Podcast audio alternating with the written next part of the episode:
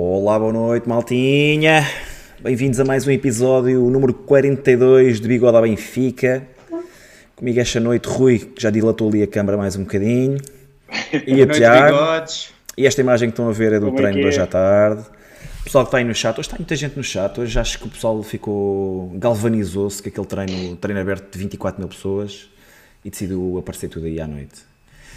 Bem, rapazes, o que é que, o que é que têm a dizer deste treino de 24 mil pessoas? 24 mil, não sei se será bem assim. Pareceu-me pareceu mais. A dado A mim também pareceu pareceu mais. mais. Quando é assim, quando enches piso 0 e piso 1, Sim. ficas a pensar que ainda faltam mais 45 mil para encher o estádio, não é? E 45 mil não, não, não vão no terceiro anel, nem nos camarotes, portanto. Pois. Epá, eu acho que estava, se não estava perto dos 25, 26 mil, estava despachei, estava sempre malta a entrar a certa altura. Tiveram que abrir o piso, não é? Estávamos tipo, todos Abram empacotados, estavam todos empacotados no piso zero, que não estava fácil ao início, mas, mas depois com a abertura do piso 1 tudo se resolveu. E hum, acho que foi aqui mais uma boa demonstração de benfiquismo.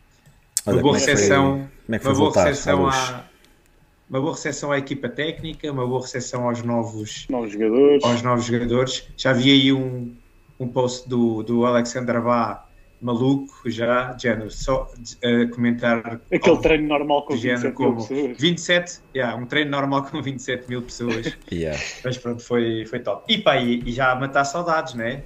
Já tinha saudades de voltar ao estado da luz, parece que não.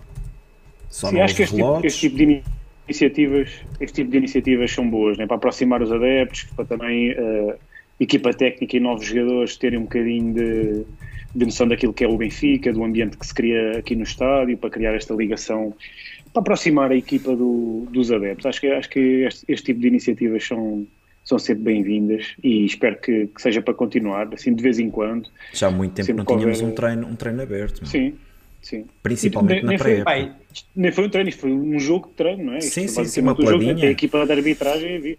Se bem que havia ali dois ou três gajos que eu nem para uma peladinha chamava. Também vou, É, vou ser sincero. Também, havia- também estás sempre a falar de coisas negativas, pá. Mas olha, outra coisa positiva que foi a forma da gente conseguir estarmos os três juntos na bancada. Mesmo. A gente tem os red passos separados, Mesmo. então foi bom estarmos a ver eh, o, o treino em conjunto e ir Começámos os no piso 0, tweetites. ainda fomos para o piso Já fizemos. 1. Já fizemos metade do programa lá, com, os- com a gente com- que já fomos comentando uns com os outros. Podes crer, podes crer. Pai, foi fixe porque eu e o Bruno levámos os nossos filhotes. Também é começar já a educá-los desde cedo. E, e foi, e foi Sentirei porreiríssimo. o Foi ambiente da catedral. Olha, Tiago, o que é que te pareceu a nível de primeiras impressões? Primeiras impressões é que ficaste desta, desta peladinha, deste primeiro contacto com, com esta nova equipa técnica, estes jogadores?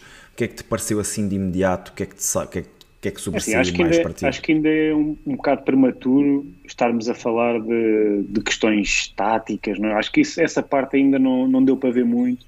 Acho que foi mesmo mais para, o- para os adeptos conhecerem também os novos jogadores, verem quem é que está ali mais soltinho. Vimos ali um ou outro, o Neres entusiasmou, o Diego Moreira entusiasmou, vimos ali um ou outro jogador mais, mais solto.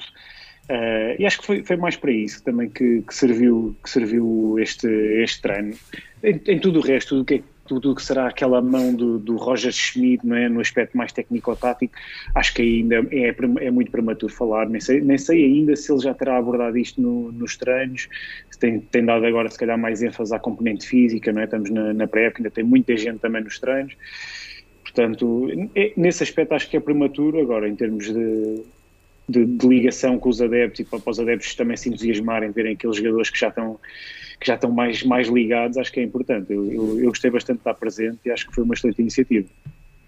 Rui, que é que, assim, que destaques é que, é que te mais para ti? O que é que te saltou mais à vista naquilo que observaste hoje no treino? Epá, o, o- aquilo a certa altura era um bocado difícil perceber os jogadores que estavam em cada equipa, porque aquilo foi-se dividindo em quatro partes eh, e os jogadores iam até trocando havia sempre equipa cinco jogadores a parte rolar. para parte. Exato, porque aquilo havia 11 para cada lado, ainda ficavam uns 5 ou 6 Cinco, a cinco contar com o guarda-redes, não é? Exato, Eh, o de guarda-redes eram seis. E portanto eles iam trocando até entre equipas, não era assim às vezes fácil de acompanhar. Pá, e, os, e, o plantel do Benfica, uma coisa que agora complica muito é que estão todos bronzeados.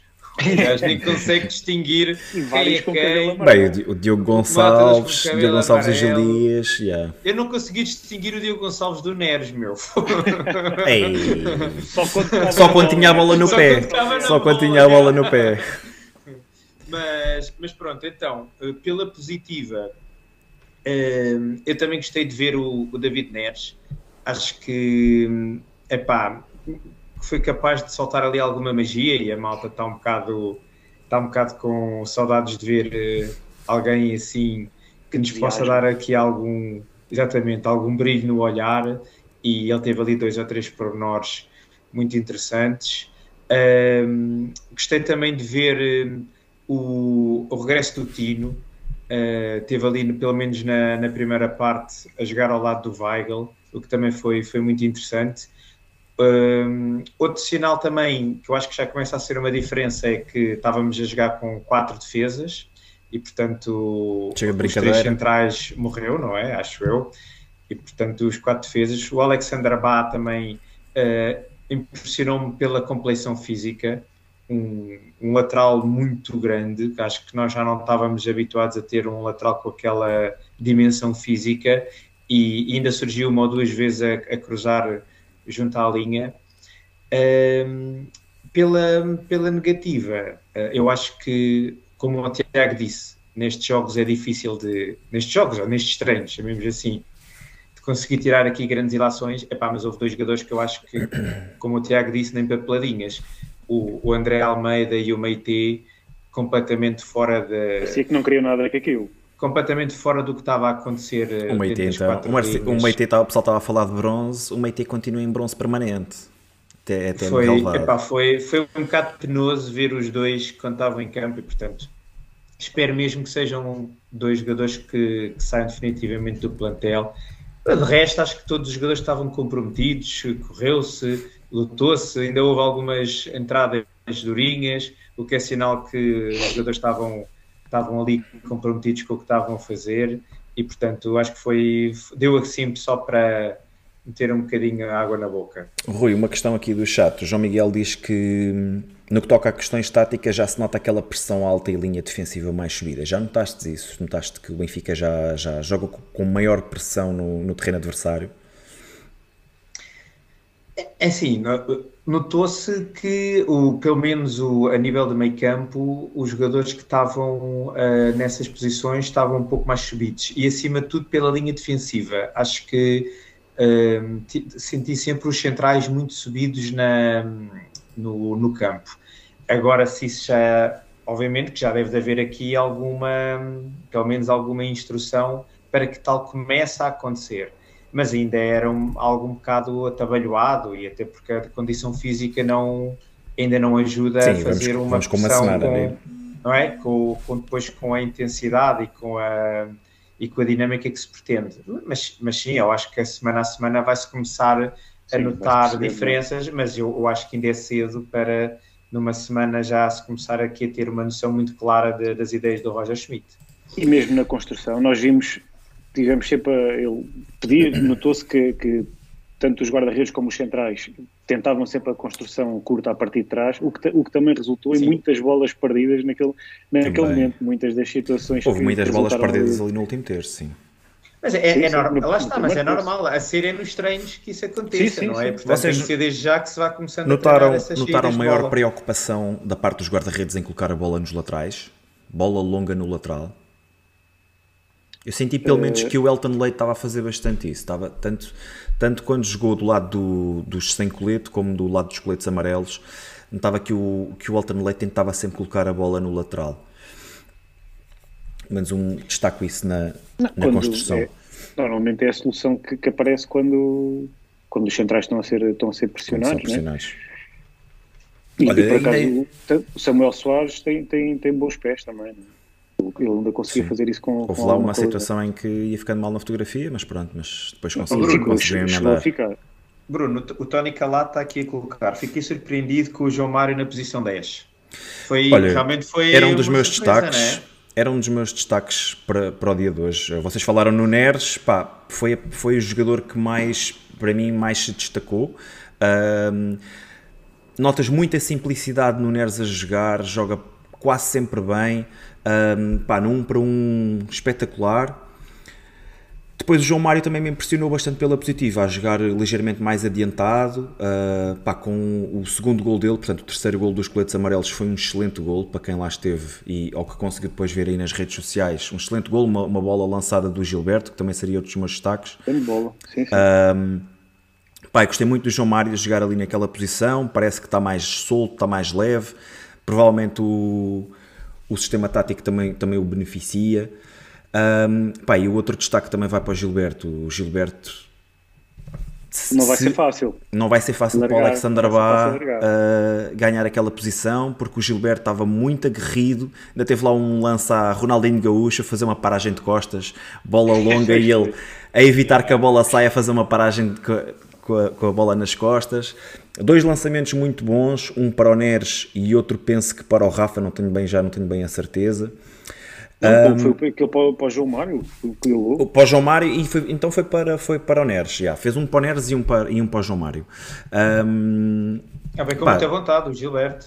Mesmo, gostei bastante. Depois os centrais, gostei também do Morato, o Morato também esteve ali bem. Um, epá, e no plano negativo, lá está, não dá para ver muita coisa, mas se nós pensarmos que com a, nova chega a chegada de uma, de uma nova equipa técnica e que isto pode mudar mentalidades e pode puxar mais por jogadores, e vemos o Meite, que é um jogador que praticamente não se moveu durante o jogo. Nós, quando, quando, acabámos o, quando acabou o treino, nós ainda questionámos se o Meite tinha suado alguma coisa ou não, porque acho que não o vimos correr mais do que 4 segundos seguidos. Um, pronto, é isso. Não, também, Olha, não, um, também não é um, um sinal positivo. Um, acho que um ponto também positivo que eu pelo menos gostei de ver o miúdo, pá, o Diego, o Diego Moreira. Sim. Uh, acima de tudo, claro que ele ainda é muito miúdo, não é? Mas uh, gostei muito da confiança que ele tem nele próprio. Mesmo. Ele agarrava a bola e não tinha muito medo de ir para cima, de rematar. Em termos de confiança, faz lembrar é? o Renato Seixas. Verdade, não é? também era assim. muito. Sim, sim, não, sim. não tem medo de pegar no jogo, pé, exatamente. De ir para cima, de ir para cima, de chegar, a, chegar ali à zona da área e rematar. Porque às vezes estes miúdos têm mais o receio de pronto, se expor ao erro, ou de, não é? E ele não. Foi. Gostei muito de ver, e rápido. Houve lá um lance que ele com o Neres, que ele foi atrás do Neres e ainda lhe tirou a bola. Ele é, ele é rápido também no defensivamente, foi, foi bom, gostei de ver. Olha, já vi várias vezes o pessoal aqui a falar tipo, também no Martinete. Uh, eu gostei de ver o Martinete com bola. Mais seco, pá, parecia mais bicho. Quem? Quem? Quem? Estou a ouvir o Rui com boi com Estava a dizer o Morato. O Morato, Morato sim, sim. O Morato estava rijo. Estava rijo. Uh, mas só para destacar. O Musa parecia que não queria nada com o gol. Lhe tentaram dar ali duas ou três ofertas, mas. Ele falhou ali uma baliza aberta. Está, está, a aguardar, está a aguardar para quando contar. Mas, mas acho que até teve bem. Acho que o Peter Musa até teve bem. Um, a verdade é que não fez nenhum gol, mas até teve bastante em jogo. Teve algumas oportunidades. Fez dois remates de pé esquerdo bem conseguidos, a que o Samuel Soares defendeu, defendeu bem. Pá, gostei. Um, pessoal estava a falar do Martinete, gostei de ver o Martinete com bola, mas houve ali um lance que me preocupou, que foi no lance do penalti. O Martinete a fazer falta dentro da área quando o João Mário está de costas, quando o jogador está de costas para a baliza, foi. Também não gostei de ver, não gostei de ver esse lance. Acho que podia ter eh, não sido tão anjinho. Tem o Bruno, o Bruno Soares está, está aí meio, meio negativo, quer, quer meter aqui um bocado água na fervura neste entusiasmo, é verdade, nós também percebemos isso, não é? Isto é só foi só um treino aberto, foi só uma peladinha. Claro. A malta. Agora, uma coisa acho que não, não vai faltar a esta equipa, que é o apoio do, do público, né? isso percebeu-se hoje, e isso também é, faz parte do, do, nosso papel, sermos exigentes, mas também é apoiar quando, quando é necessário. Agora, a partir daí, isto é que só quando a bola começar a rolar é que se vai ver.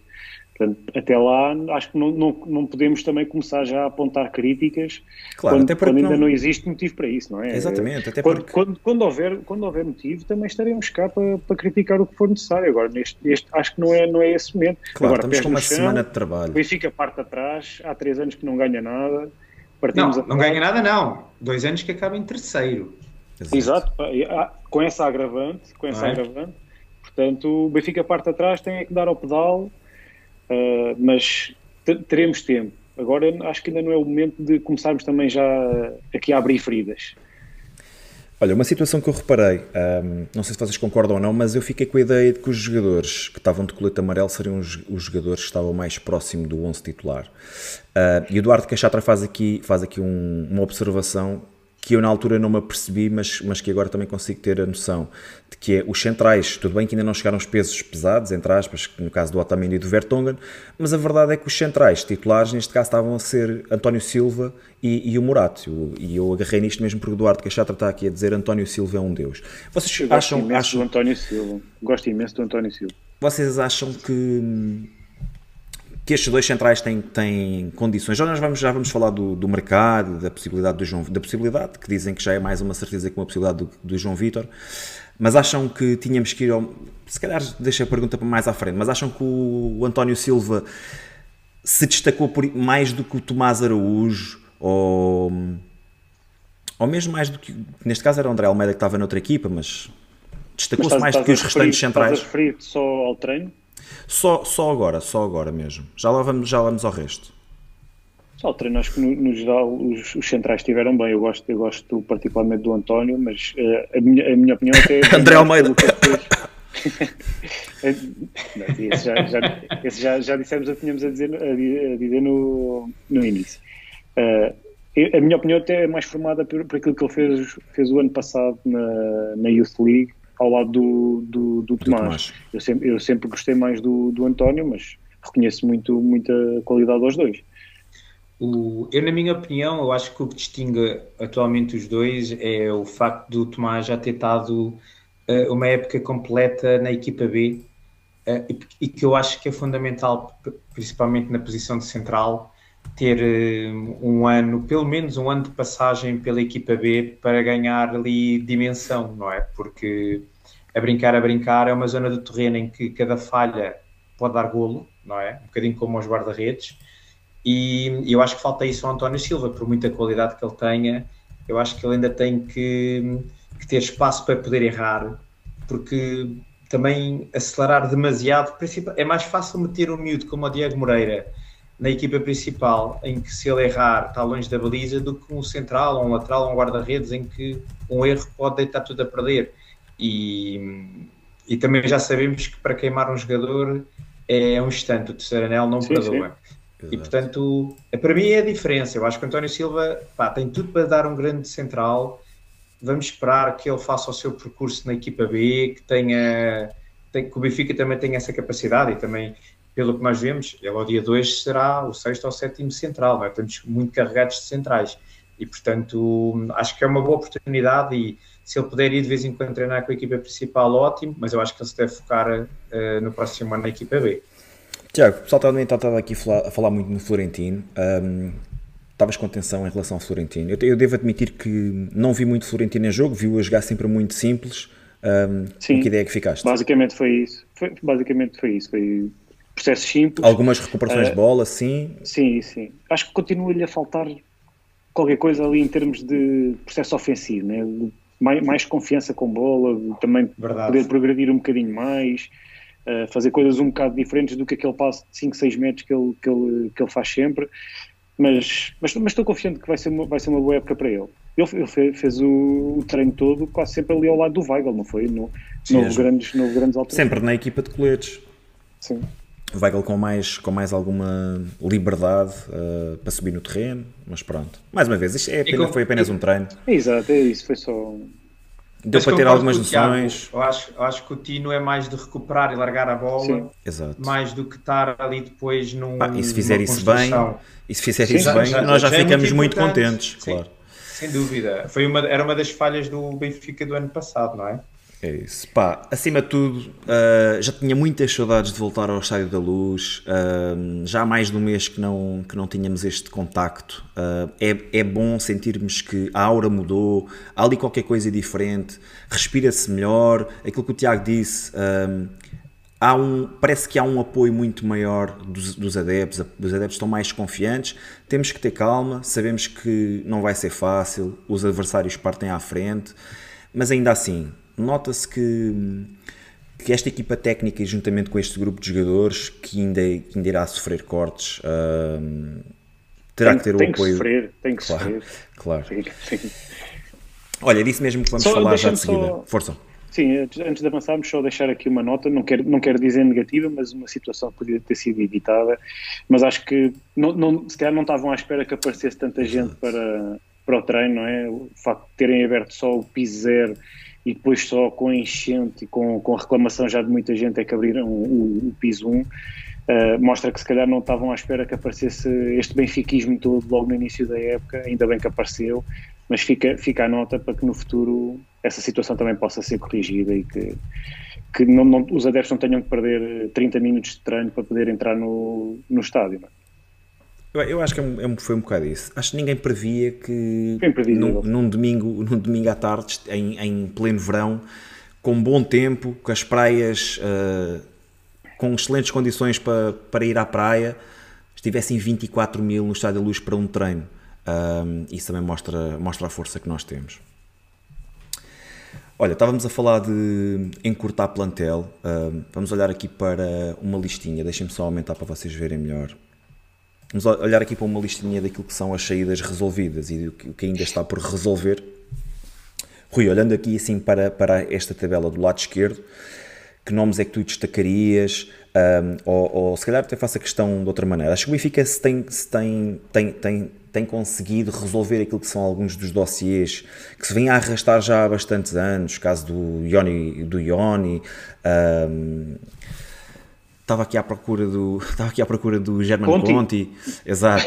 Um, achas que temos trabalhado bem nesta situação? Achas que ainda vamos ter que achas que ainda há muito jogador para, para colocar?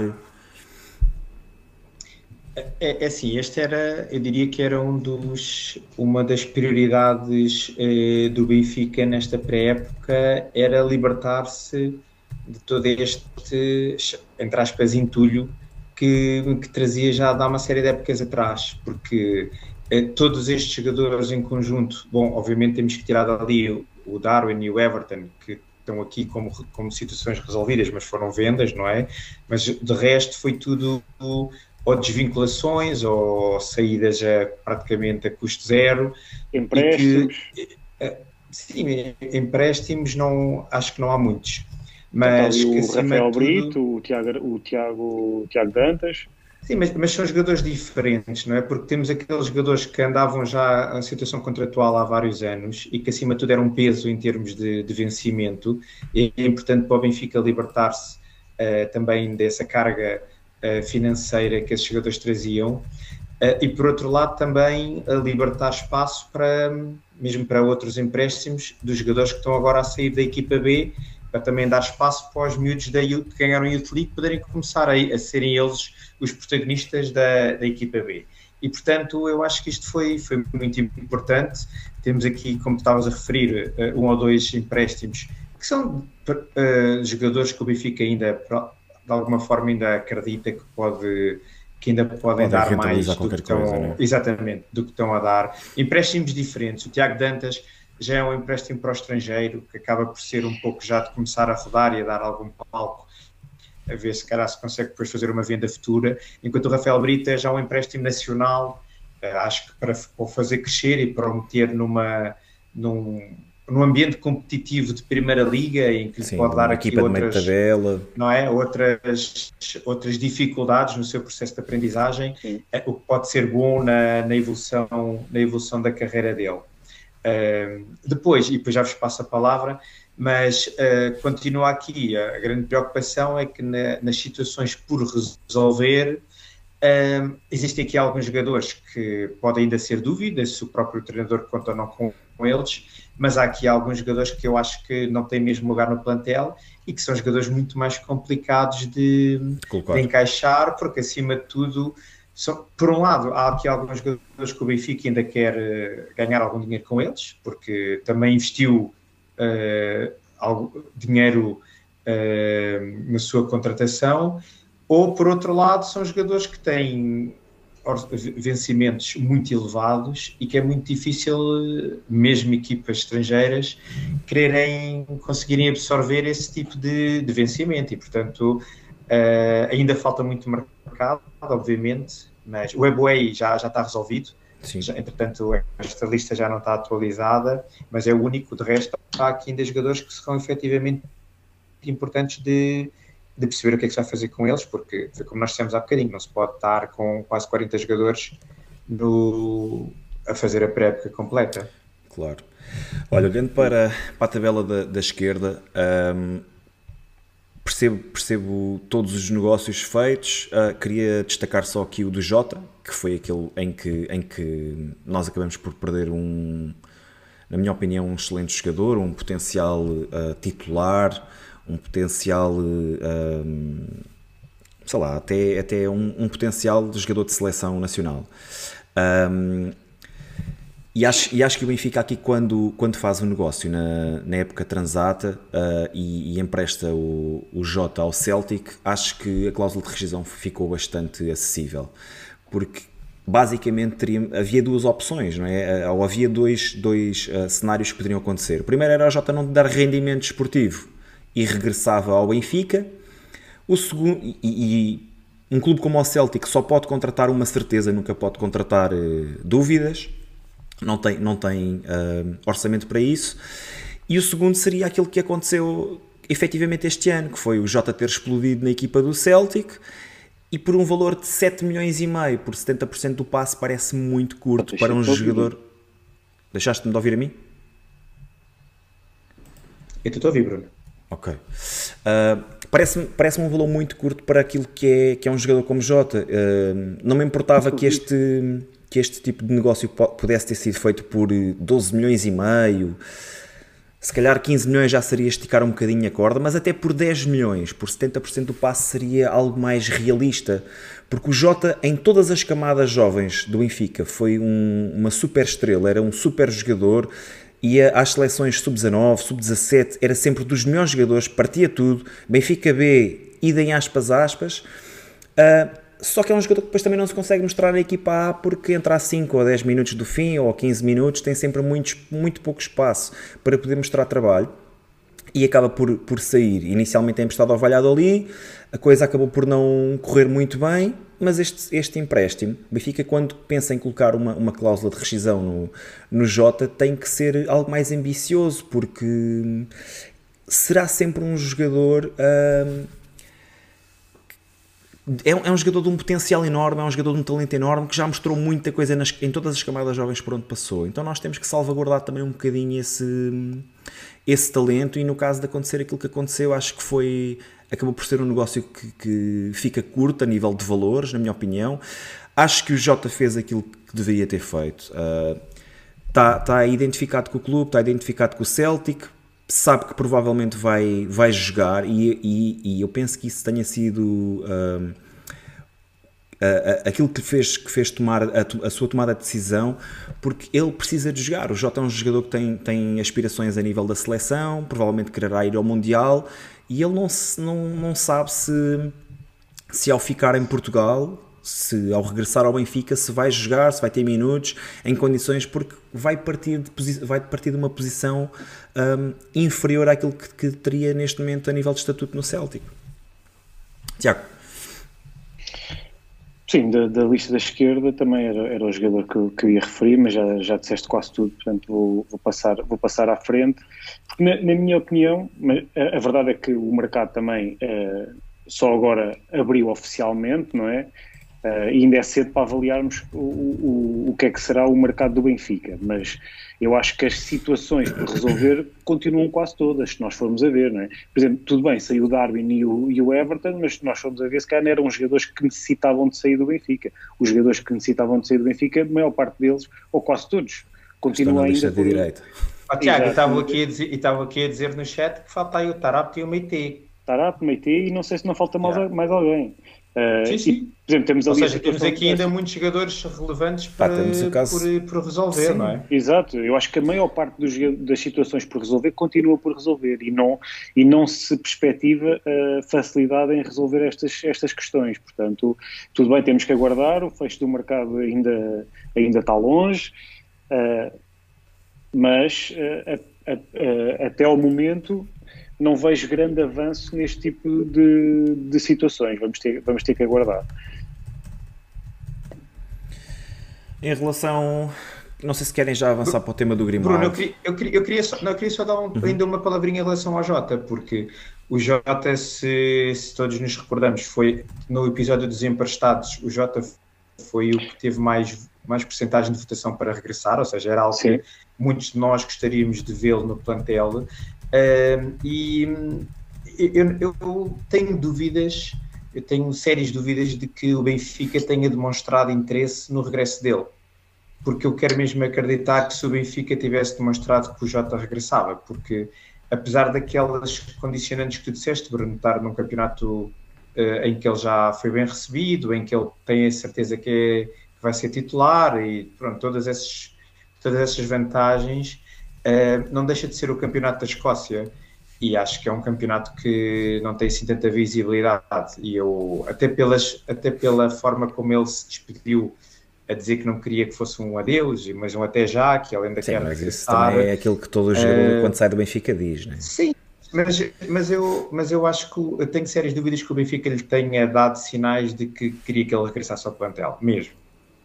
E tanto é que isso, é, até pela cláusula de rescisão que o Benfica aceitou, não é? A, da opção de compra, uh, demonstra que o Benfica não tinha grandes expectativas em torno do Jota. Já não acreditava. Estava, exatamente, senão não, não dava um valor tão baixo e tão facilmente acionável, não é? Uh, para um jogador como, como o Jota. E, portanto, eu acho mesmo que as coisas para o lado do Benfica estavam bem resolvidas e talvez o Jota tivesse com mais expectativa de regressar do que o Benfica de o trazer de volta. Uh, mas também, Rui, digo já, se, se, foi exatamente isso que se passou, se o Benfica não demonstrou, não demonstrou grande interesse em que ele voltasse, acho preocupante. Isto, é, isto é a minha opinião, Tiago. Sim, sim, sim. Não, estou só, só, a dizer que se foi isso, é, é, para, mim, para mim é preocupante, porque o Benfica não tem assim tanta qualidade no, no seu plantel atualmente que se possa dar ao luxo de, de dispensar, dispensar ou, ou, não ficar com o Jota e ficar, por exemplo, com o Diogo Gonçalves e com o Gil Dias, não é? Exato. Acho que não faria grande sentido neste momento. Era aí que eu queria chegar. Um... Agora, não, não verdade, temos os dados verdade. todos, não sabemos exatamente Sim. o que se passou, se também se passa, passa, passa só por isso, passa só por a opção do jogador, se, se as condições que o Celtic ofereceu eram melhores, se não eram, não temos, não temos também esses dados todos. Sim. Exato. Olha, entretanto também coloquei aqui a questão no chat um, relativamente àquilo que tem sido feito a nível de entradas e de saídas, mais de saídas. Limpeza de sedentários, bom trabalho. 67% diz que é preocupante ainda termos tantos. Um, apenas 27% diz que sim e 5% diz que não. Não estamos a fazer um bom trabalho. Tantos, tantos e tão importantes, não é? Tantos eu diria, eu diria que é preocupante ainda termos quase todos. Eu, eu votei nisso, eu votei que é preocupante ainda termos tantos. Não é? Dos sedentários, quem, quem, dos sedentários uh, que já estavam no plantel do ano passado ou que tivessem emprestados e voltaram, que, que, que, realmente faziam parte da equipa do Benfica, quem é que já foi colocado? Ninguém. Ninguém. Ninguém. Porque da lista da esquerda, os únicos que tu tens que eram do plantel principal, espero é o Darwin, a, o Darwin era o Darwin e o Everton que não foram saíram, bem colocações. Exato, não, e, não eram sedentários, e não eram sedentários. E não eram sedentários, exatamente. Exato. Tens o Valentino e o Radonich, Agora, mas que eram emprestados. Mas esse, praticamente sim, não jogaram. Não sim, isso não conta. Isso não conta. Exato. Uh, pá, Podemos falar aqui no caso do Jetson, mas o Jetson também muito pouco jogou. Também, uh, também não estava no nosso e já foi E já foi vendido. Já, vendido, e já, já, já foi vendido, não é? Se bem que foi primeiro um empréstimo e só agora é que a venda ficou concluída, mas já tinha sido na janela de inverno. E depois aqui bem. da direita temos agora a situação do Grimaldo, que vamos falar mais, mais à frente, não é? Vamos falar já, não sei já se é uma situação o Weigl não sei se é uma situação ou não. O Tomás Tavares é assim. agora está com a lesão, se calhar não faz sentido estarmos a. Sim. Ou seja, não vai haver colocação para ele, não é? vai, vai estar recuperado a lesão. Sim.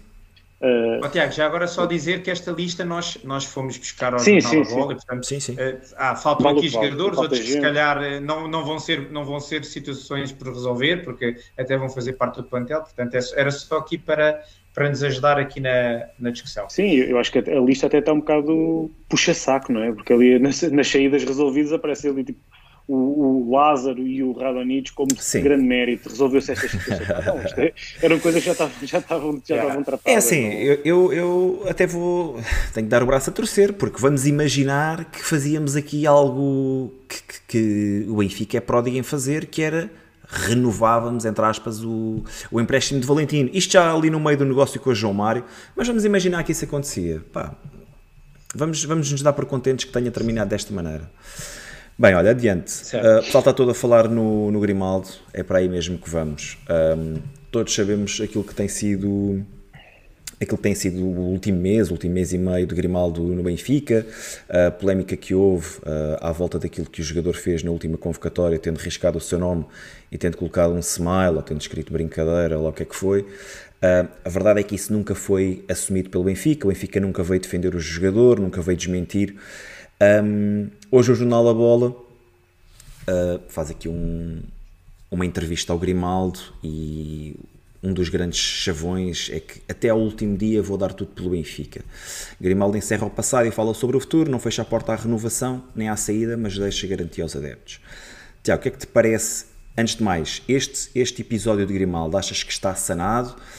Um, concordas com a permanência do jogador? Achas que deveria sair e dar lugar já a outro defesa esquerda? Achas que o Benfica já se deveria começar a preocupar com a defesa esquerda e dar por encetado aqui o episódio de Grimaldo?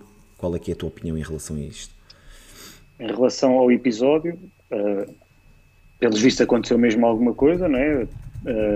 Uh, o próprio Gamal admitiu, disse com, com, toda a clareza que nunca se recusou a jogar, ele disse isso. Uh, foi a única coisa que ele comentou em relação ao, em relação ao caso, portanto, deve, deve ter sido também, se calhar, a indicação do clube, uh, que, era, que, que, era o máximo que podia dizer. Uh, resolveu com a direção, resolveu com a equipa técnica. Eu acho que chegámos aqui àquilo que seria a melhor solução para, neste momento, que é termos o Grimaldo uh, como jogador do Benfica, pelo menos esta época.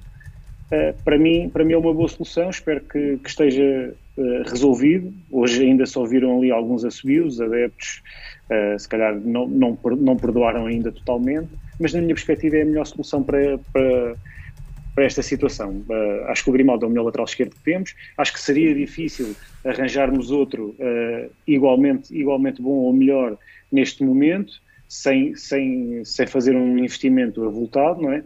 Portanto, eu diria que é a melhor solução. Uh, não sei se já está acordado que vai ser só mais esta época, que não vai haver renovação, não faço ideia, mas para este momento acho, acho que esta é a solução ideal. Uh, e ainda bem que continuamos a contar com Grimaldo, na minha opinião é o melhor lateral que temos e não, não conseguiríamos arranjar muito melhor. Rui, qual é a tua opinião?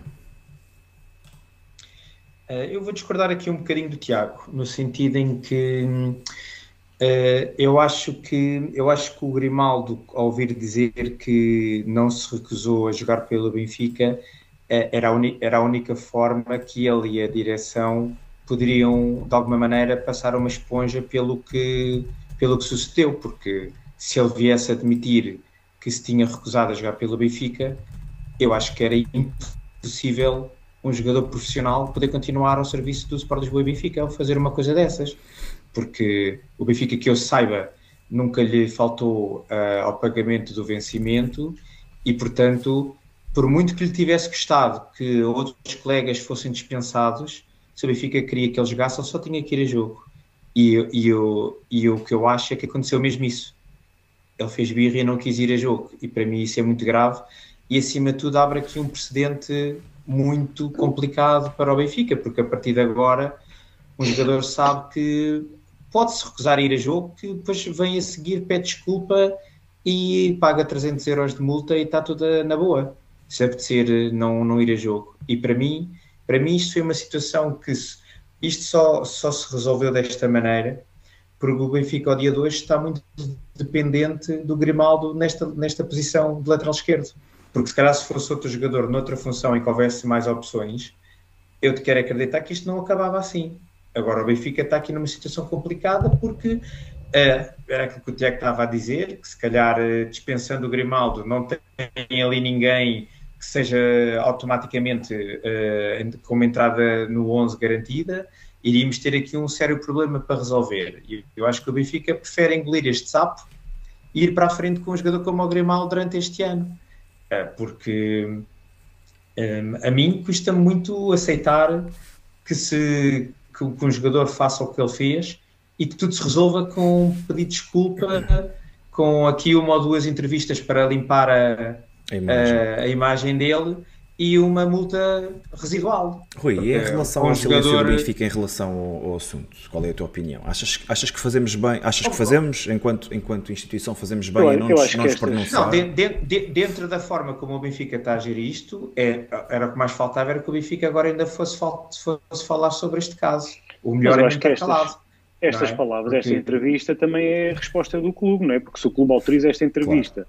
e ele diz claro, isto, tipo, também de certa forma obviamente. é a mensagem do clube, não é? Mas já nós sabemos não, que os jogadores e, hoje em dia só dizem aquilo que, que podem dizer. E o, é? jogador, e o jogador era importante para o clube vir dizer que não, que, que não recusou jogar não é? Porque senão era o que eu dizia. Era impossível ele continuar então, ao então, serviço do Benfica e, qual é que é, a jogar. E qual é que é a ideia que passamos depois para os colegas da equipa? Qual é que é a ideia que passamos para o balneário? Enquanto, enquanto claro, a direção, é o que, enquanto é o que eu estou a dizer. Qual é, o que é que Abre passa... aqui um precedente muito grave, não é? Claro. Qualquer jogador, se agora a partir de agora diz que eu também não quero jogar.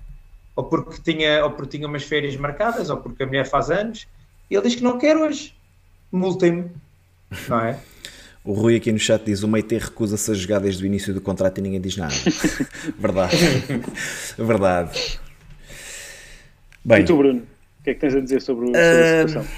Pá, dividido. Uh, acho que vocês têm ambos razão naquilo que estão a dizer. Um, difícil tomar partido. Porque eu gosto do jogador, gosto do Grimaldo, lá está, o Grimaldo está há 7 anos no Benfica, a nível de desportivo sempre deu o seu contributo, não é o jogador um, com melhores características defensivas, não é o melhor lateral esquerdo a nível defensivo, mas ataca muito bem, do meio campo para a frente é um, é um excelente jogador ao nível dos melhores que eu já vi passarem naquela posição, mais uma vez, do meio campo para a frente. Acho que o Benfica, a, a conseguir vender Grimaldo nesta altura, não consegue, não, ou não conseguirá ir reforçar-se naquela posição uh, à, à, à, altura. Vamos imaginar que Grimaldo consegue ser vendido, ou conseguimos vender Grimaldo por 7, 8 milhões de euros.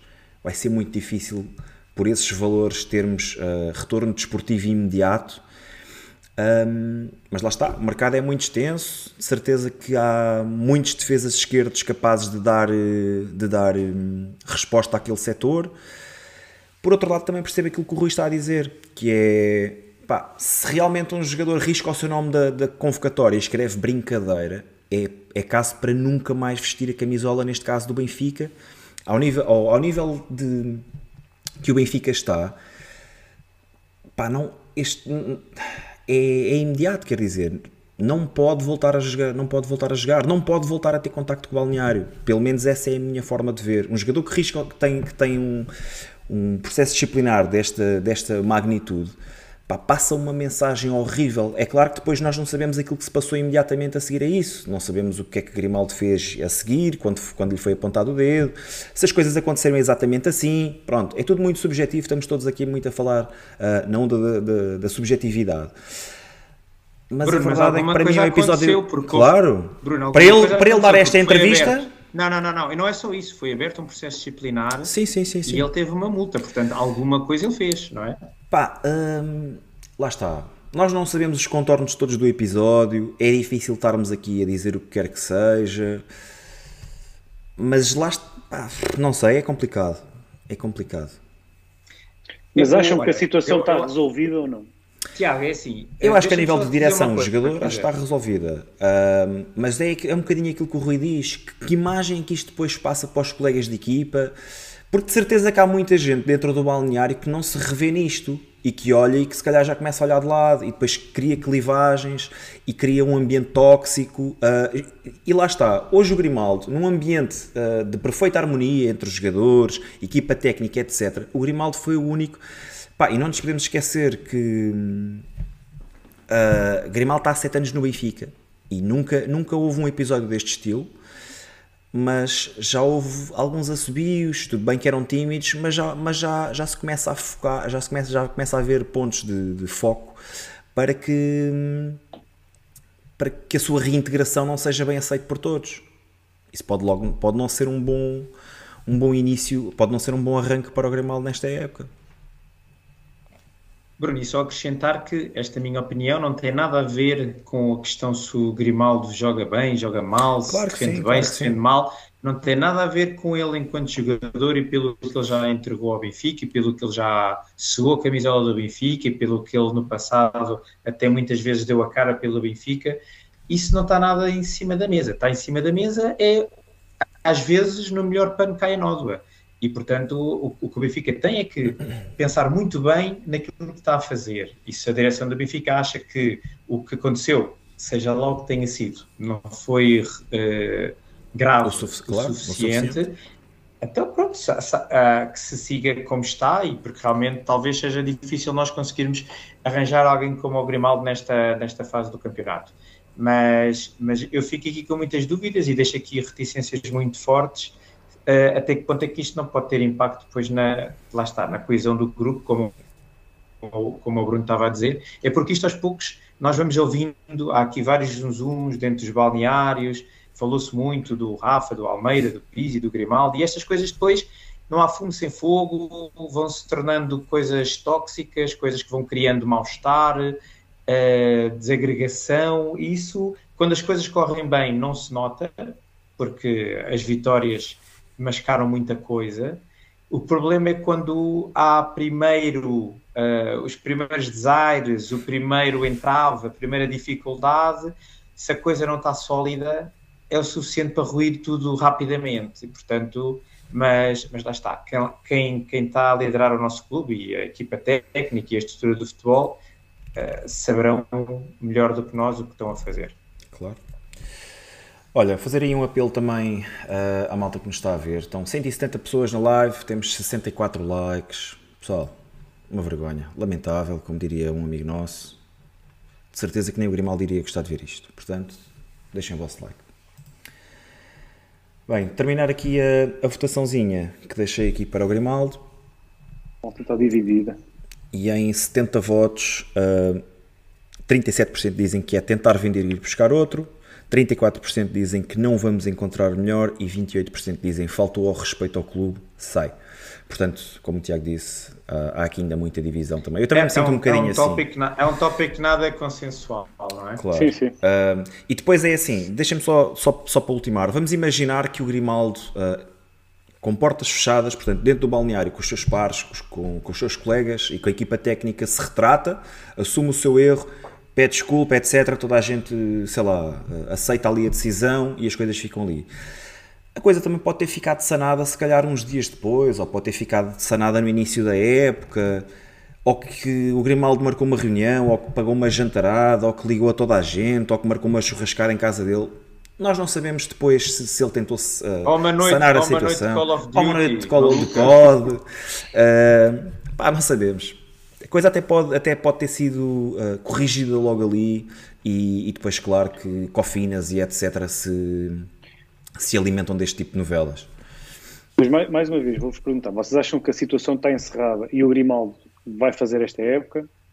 Ou ainda há aqui. Não, eu, acho, eu acho que há aqui muitos cenários que podem acontecer, Tiago. Eu, eu acho que eu acho que o Roger Schmidt conta com o jogador. Uh, acho que o Benfica, neste momento, isto sou eu a falar, é a minha opinião. Acho que o Benfica tentará renovar com Grimaldo, porque provavelmente não terá nenhuma oferta para, para aquilo que são os valores desejados.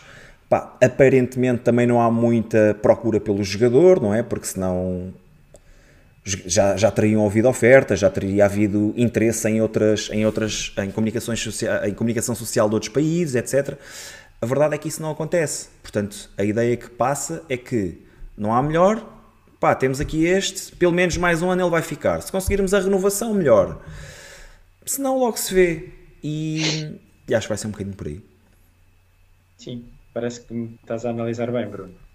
a minha opinião é que esta entrevista é exatamente para, para fechar para fechar este, este episódio. Grimaldo vai ser jogador do Benfica até ao final desta época. Pronto, só espero é que os sócios depois também consigam hum, ter alguma paciência. Bruno, não vão conseguir, e... como é óbvio. A, prim, a primeira, a primeira, a primeira falha vai estar muito disposto, não é? Claro, nós, claro. Também, nós também sabemos como é que são os sócios, não é? Nós sabemos que o Cardoso também era muito assobiado no Estádio da Luz, pois a seguir marcava um gol e toda a gente festejava. Isto é aquela, aquela situação, é muito esse, esse só sabia marcar gols.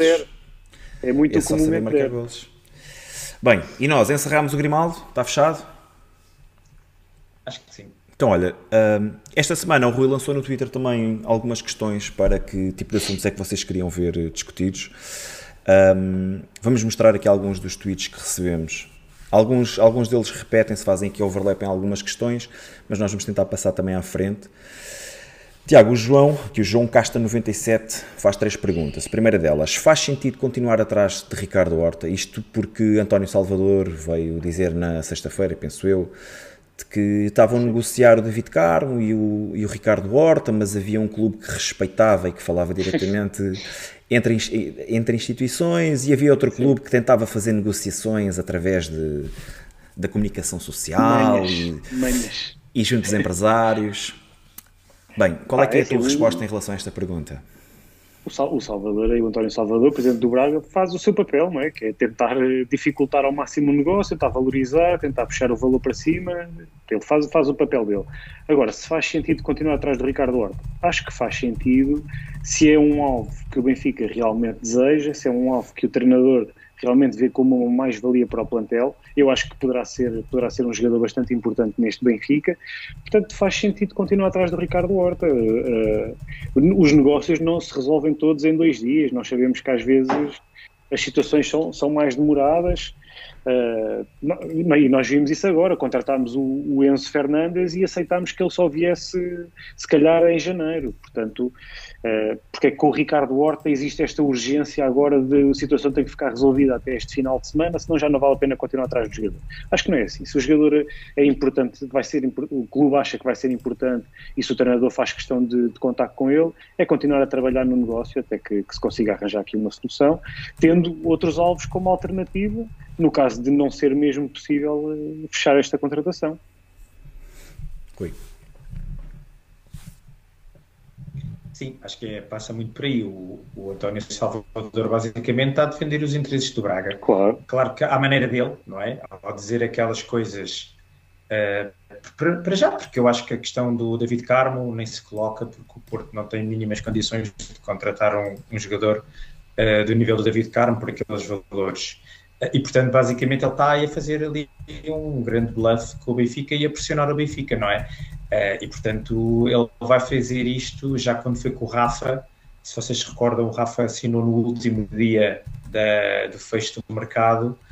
Uh, e eu acho que o António Salvador vai esticar a corda ao máximo para tentar uh, extrair o máximo valor do, do, desta venda até porque eu acho que o, o, Braga tem aqui um problema, é que a maior parte do, do, do passe nem pertence ao Braga e, portanto, a, a venda per si para o Braga vai, vai trazer pouco encaixe e vai representar a perda do, do seu principal vai levantar um problema desportivo, goleador de sempre, não é? O seu maior goleador de sempre. Olha, eu tenho aqui... É, é, por outro lado, o Benfica, deixa-me só terminar o raciocínio, força, força. o Benfica tem a seu favor o facto de, de parece-me que o Ricardo Horta quer muito vir para o Benfica e também acredito que esteja a fazer diariamente pressão para, para sair. Agora, a única coisa que a mim me, que eu tenho receio, é, obviamente que é como o Tiago diz, o Benfica acha que é um jogador que é crucial para a época 22-23, tem que continuar a, a, negociar, tem que continuar a tentar fechar este, este negócio, pode haver aqui muito um jogo de paciência. O meu único receio é que o, se o Benfica deixa isto até ao fim e depois no final o negócio não se concretiza e o Benfica fica sem um jogador que ele considera crucial para a estratégia, Exato. não é? E, e, não tem aqui um plano B. A, a certa altura o Benfica, porque uma coisa era vir um jogador que viesse complementar outro que já tivéssemos no nosso plantel e que pronto, se falhasse, falhava. Agora, se falhar, um se tivesse que... uma solução interna que exato, tivesse... exato, que já lá estava, não é que exato. já lá estava. Agora, pelo que nós vemos, é um jogador que acho que vai, pode vir a ser muito preponderante na, no, no plantel do Benfica da próxima temporada. O próprio Roger Schmidt, na primeira conferência de imprensa, falou sobre o Ricardo Horta, não é? E, portanto, parece-me claramente que eh, está, tá mais que claro que o Benfica conta com Sim. o Ricardo Horta para o próximo ano e, portanto, aqui é, lá está, por um lado ir até ao fim, por outro lado, a cautelar muito bem se caso isto falhe, se nós não ficamos descalços, não é? Nesta posição ou neste tipo de jogador que o Benfica está a querer contratar com o Ricardo Horta, porque senão pode ser complicado de, de, de, corrigir isto depois durante Rui, a época, não é? Depois a questão. Espera aí, espera aí, que... Bruno, espera aí, porque também vais ter que responder a isto e vais ter que responder com as, com as duas hipóteses que colocaste, que aqui o Carlos Monteiro já está a reclamar contigo, só estas duas hipóteses, portanto agora Pá, tu respondes tinha... à questão com as tuas duas hipóteses. Eu tinha várias, tinha outras, tinha outras soluções. Não, não, não. Não queria ser indelicado, não queria dá, ser indelicado para o António Salvador. Dá uma resposta. 20 milhões é pagar ou partir para outra.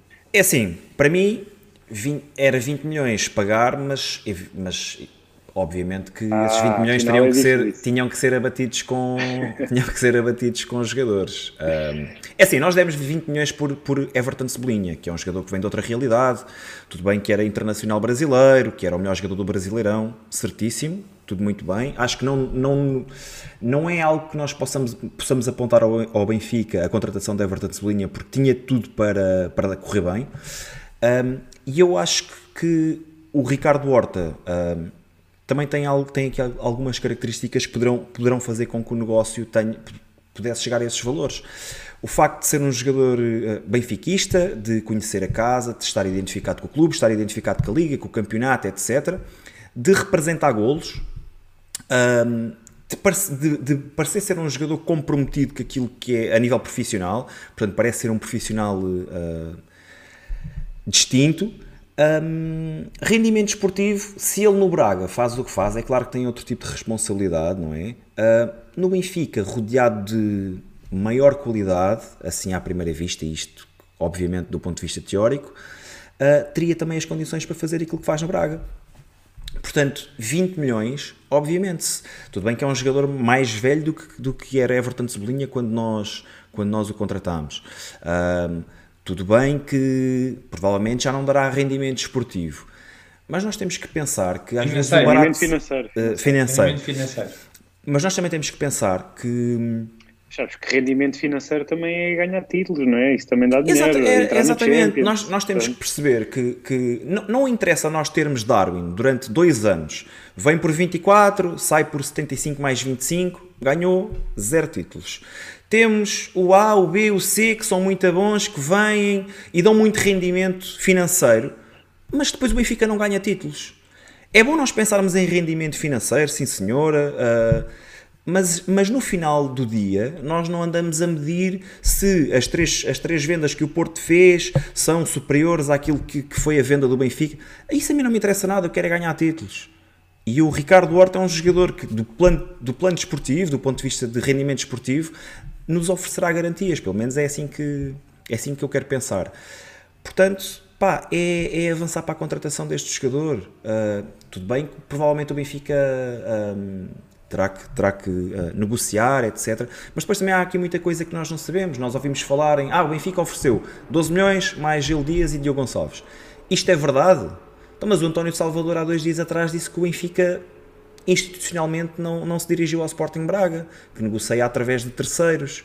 Depois outra pergunta que eu tenho para fazer é, e é, é uma pergunta legítima porque eu não sei mesmo, o Braga só, só detém 10% deste jogador. Há uma oferta ao jogador. Quem é que tem de decidir se o jogador é vendido ou não? Porquê, porquê é que é o, é o Braga, Braga bloquear o negócio? É o Braga porque tem um contrato de trabalho com o jogador? Tem a parte desportiva desportiva, sim, tem o contrato desportivo é do lado dele. Okay. E, portanto, ele é que tem essa. Tem essa parece. Tem, tem, Parece-me estranho essa... porque lá apenas, apenas detens 10% de um ativo, não é? E essa, tens todas as outras é partes interessadas em vender. Pá, eu tenho essa dúvida, teoria. O Braga, em teoria, até lhe dava jeito, em vez de receber dinheiro, receber jogadores, porque aí os jogadores iam, iam para o Braga e o dinheiro, é assim, se vender por 12 milhões de euros, vai receber um milhão de euros pelo Ricardo Horta, não é? Ou seja, não é nada. Uh, e, portanto, podia ser interessante esse negócio para, para, o, para o António Salvador. Agora, isto é uma novela que ainda vai fazer correr muita tinta e de certeza que vai ficar no, entre estas duas opções que tu deste ali de, para votar. Nem se vai pagar os 20 milhões e acho que o Benfica vai acabar por conseguir contratar o Ricardo Horta. Agora que o António Salvador nos vai levar ao, ao limite, vai, isso vai levar. É assim, o Sporting uh, porque também, ele é, também é um, há... um, bom negociador e pronto, e claro, vai estar a fazer claro. o seu papel. Pronto. Sporting há, há, um, há duas épocas atrás pagou que 18 milhões pelo Paulinho. E também, e foi também no, último dia, dia, no último dia sim, de mercado. Sim. Pá, vamos Já ver. o Rafa foi 16. Eu gostava há- muito de contar com o. Ricardo Horta, mas também não nos podemos esquecer que o último dia do mercado também já pode ser tarde. Ahm, mas lá está, estarmos a ir buscar um jogador eh, de fora que não sabemos que é que irá trazer, não está identificado, poderá não falar a mesma língua. Pronto, to- todas essas nuances ah, fazem-me pensar que, claro, lá, lá está, Ricardo Horta para mim seria, seria um reforço para, para hoje. Hoje ainda chegámos a falar no estádio, quando lançou-se ali um broá, olhámos todos para, para a tribuna presidencial e, e imaginávamos lá o, o Ricardo Horta, mas não, era o ecrã gigante, estava a passar uma imagem do Pizzi. A única coisa que não pode acontecer é fechar o, o mercado de transferências e o Benfica não ter nem Ricardo Horta, nem alguém com as suas características para, para o lugar que se pretende que ele faça. Isso é que é inaceitável. A partir daí, pronto, faça-se o, o processo negocial que tem que Exato. se fazer. Bem, fechado também, deixem-me só interromper aqui a votação do chat. E Malta já está aqui, já quer, já quer já quer, quer se afastar do Ricardo Horta. Portanto, Ricardo Horta, É, partir também, para também outra eram duas opções 72%. muito extremadas. Era Sim. mesmo os É, é. extremos da. 20 Há aqui muita coisa que pode acontecer pelo meio. Hum, ok, próxima questão do, do João Casta. Uh, João Vitor, é o central certo para o Benfica? Rui. Bom, eu não faço a mínima ideia quem é o João Vitor, para ser o mais honesto possível. Eh, este nome surgiu assim eh, há meia dúzia de dias, é o contrário do Horta, né? Surgiu há meia dúzia de dias e aparentemente parece que está muito perto de estar fechado. Eh, é, um, é, um, é um central de 23 anos, é brasileiro, joga no Corinthians. Pelo que eu tive a ler, parece-me que é um jogador que tem algumas características que agradam ao Roger Schmidt, nomeadamente a, a saída de bola e a velocidade, é um central rápido. Eh, tem 23 anos, portanto ainda tem aqui margem de progressão, acho que ainda pode aqui crescer eh, na Europa. Agora, eu não sei se, for- se os valores que se está a falar, não é? Que serão cerca de 10 milhões de euros por 80% do passe, faz com que isto esteja o jogador avaliado em cerca de 12 milhões de euros. Não sei até que ponto este João Vitor, eh, este valor seria um, um negócio que eu faria ao dia 2, quando me parece que ainda temos lacunas muito importantes por eh, fechar no plantel e quando há bocadinho estávamos a falar na- no primeiro treino, neste treino aberto da época, quando temos jogadores que parecem que têm muito potencial, como o Morato ou como o Tomás Araújo, eh, para além dos, dos centrais que, que temos ah, atualmente no plantel, não é? Pronto. Entendo que se calhar o, o Otamendi e o Vertonghen não tenham as características mais indicadas para se jogar com a pressão alta, não é? Porque são jogadores mais lentos, com, já com dificuldade de ir atrás de um, de um jogador mais rápido, e percebo isso, ok? Mas sabemos que o Lucas Veríssimo também há de estar para vir, mais mês, menos mês, e que pode colmatar pelo menos uma dessas, dessas lacunas. Portanto, assim, deixa-me aqui algumas dúvidas. Acima de tudo, e, já, e acho que depois de vocês comentarem o João Vitor, acho que temos que falar sobre isso, que é para entrar o João Vitor, quem é que vai sair, não é? Porque temos, eh, acho que se há, se, há, se há posição em que temos excesso e com alguma qualidade até a nível dos centrais. Tiago. Conhecias o João Vitor? que Conhecia. Uh, eu acho que mais, mais do que perguntar se é o central certo para o Benfica, é será que faz sentido neste momento, não é? Será que o Benfica estar agora a investir num central é o, é o movimento uh, que faz mais sentido? Temos, temos Otamendi, é, isto a falar no momento atual, não é? Pode até estar na perspectiva já do Benfica libertar dois centrais agora, no, ainda antes do mercado fechar, não é? Mas uh, à data de hoje, parece-me que, não, que é um movimento que não faz grande sentido. Benfica conta com Vertogen, Otamendi, Morato, Lucas Veríssimo, ainda a situação, de ferro, a situação de ferro um para resolver. Né? E depois Tomás Araújo e António Silva, não é? E para que mais um central neste momento? Uh, será que nenhum destes centrais que eu referi agora tem as características que tem características que agradem ao, ao Roger Schmidt? Será que este João Vitor vai acrescentar assim tanta qualidade que, que é claramente superior a qualquer um destes? Pá, eu tenho dúvidas, sinceramente, do que conheço do jogador. A única coisa que. E ele que nem é assim tão rápido realmente... como, como dizem.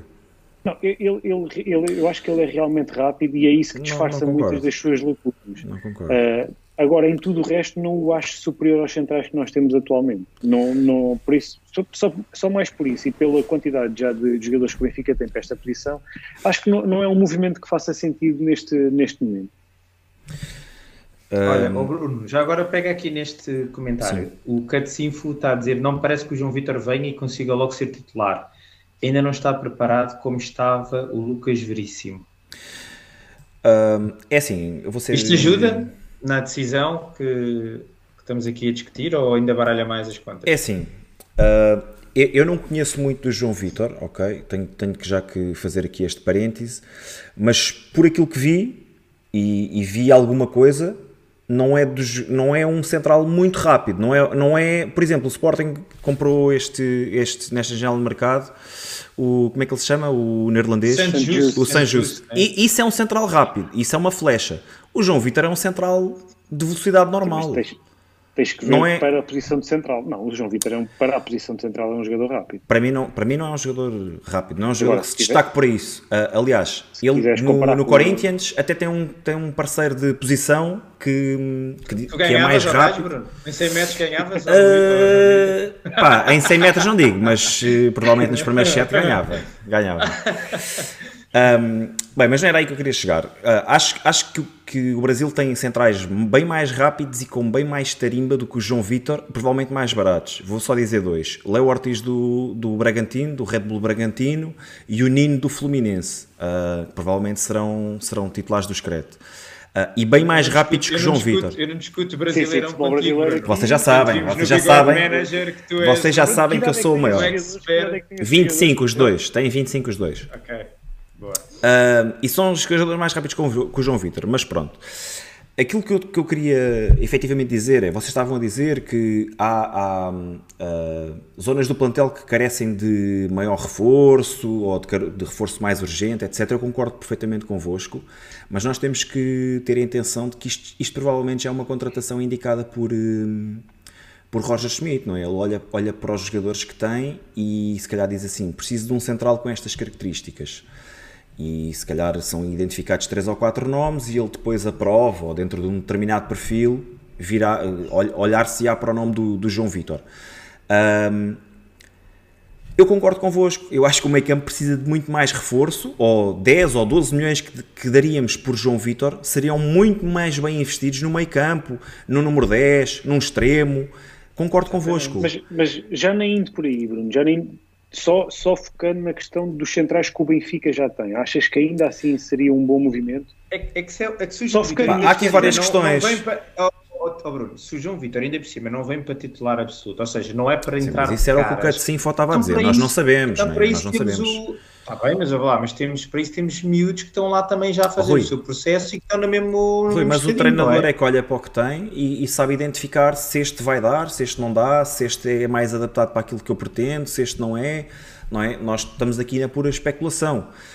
Um, pá, ainda assim, e só respondendo àquilo que o Tiago estava a dizer, fala-se de que Otamendi uh, só tem os ordenados divididos uh, ali com o Manchester? City até dezembro e que já houve uma investida do River Plate e o Otamendi gostava muito de jogar no River Plate e, e isso a acontecer seria, seria em dezembro, até porque começa a época na Argentina. Pronto, e, e parece que as coisas, a constelação estelar se iria alinhar e, e, e isso iria acontecer.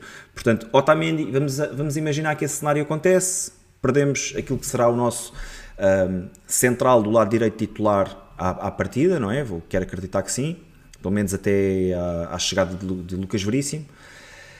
Um, poderá ter a ver com isso? Poderá. Poderá ter a ver com o facto de já se estar a planear a venda de Morato, como estavam há bocado a dizer aqui no chat? Pá, também. Há muitos cenários aqui. O, mais uma vez, Roger Schmidt pode ter chegado, pode ter olhado para Morato e ter dito isto não é um central que eu pretendo, Vertogen é um central lento, eu preciso de um central rápido. Lucas Veríssimo, ah, mas Lucas Veríssimo diz que só a partir de X. Ok, então precisamos de um central. E mais uma vez, pá, eu acho que é inegável nós olharmos para este nome, ou, ou para a posição de defesa central, e percebermos que isto já tem, nesta altura do, do campeonato, já tem uma já tem o dedo de Roger Schmidt. Roger Schmidt aprovou esta, esta esta contratação, esta tentativa de contratação ou este interesse no jogador. Até porque Bruno, nós, nós, nós demos 10 milhões por Enzo, por Enzo Fernandes e não sabemos quando é que o jogador vem, não é? 10, 10 milhões, à cabeça. 10 mais. 10 milhões mais 8. 10 milhões Sim. cada vez. Sim. Mas nós não sabemos quando é que o jogador vem. Uh, e chegámos a dizer que o Benfica provavelmente teria que contratar alguém para, para o meio campo, porque provavelmente aqueles que tinha lá se calhar não chegavam. E agora vamos, vamos meter 10 milhões ou 12 milhões num central? Pá, não é, eu, não, eu não vi este tipo de necessidade, mas, mas lá está, Roger Schmidt está a anos-luz do seu conhecimento de futebolístico para mim, portanto, ele saberá muito melhor aquilo que, que precisa um, e, e, e, terá e muito... achas que, achas que Tomás Araújo e António Silva ainda não estão preparados, é isso também? Já, pelos vistos não. O António Silva nem pensar. Pelos O António Silva acho que vai ser daqueles jogadores que vai rodar na B e será um bocadinho como o Tomás Araújo o ano passado. Não me espantaria que Tomás Araújo saísse para rodar numa equipa da Primeira Liga, uh, para ganhar mais cal, para, para aprender um bocadinho melhor ali a posição, para, para perceber como é que a coisa funciona. Ainda assim, pá. Oh Bruno, mas, mas volto, volto a perguntar: se o João Vitor vem para andar a, a, crescer, então porquê é que não fazemos crescer o Tomás Araújo connosco? Sim, mas... Oh, que não, que não tem que gastar isso, 10 milhões Isso foi o Catecinfo, é isso só... que disse. Eu sei, está bem, eu certo, mas sim. estamos aqui só a pôr cenários, não é? Sim, Pronto. Sim. Agora, uma das coisas que a gente também já tinha falado, até quando fizemos na altura o Fico Sai, nós sabíamos que o Vertonghen era difícil de. Epá, ou, ou teria grandes probabilidades, se calhar, de não continuar no Benfica, por, para já, porque é um, é um jogador que vai já ficando lento e que, se calhar, fora da, fora da, da tática de três centrais, começa a ter muitas dificuldades, não é? Porque já não tem pernas e é difícil, expõe muito mais a equipa. Uh, isso é um ponto. E por outro lado, o vencimento que o Vertonghen uh, recebe dava muito jeito ao Benfica que ele saísse, não era? Libertava aqui muito dinheiro. Portanto, eu até acho isso relevante. Mas se viesse um titular de caras, e pronto, não sabemos se o João Vitor vai ser um titular logo à cabeça ou não. A única coisa, se for um titular logo à cabeça e o Vertonghen sair, é pá, parece-me que é uma boa jogada e um bom movimento de mercado do, do Benfica.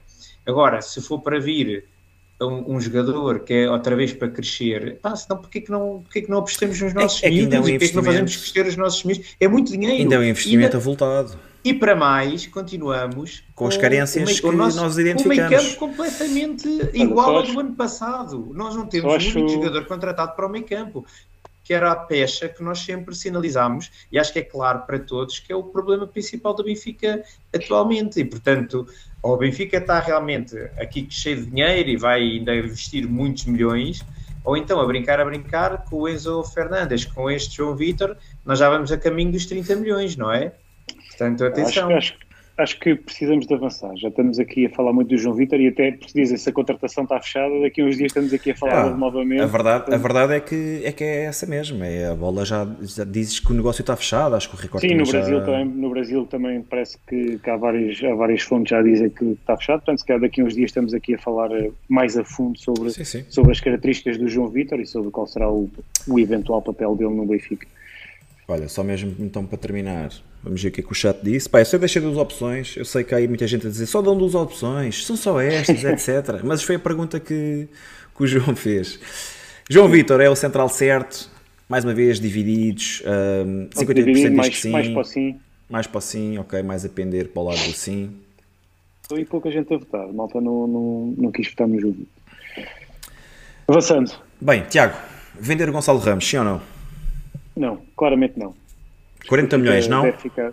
Não. Olha, nós, eu acho que este, até porque é um tópico que nós já falámos num dos últimos Sim. episódios e também, para mim, não. Nesta fase, também não me faz sentido vender o Gonçalo Ramos. É só, é só isto?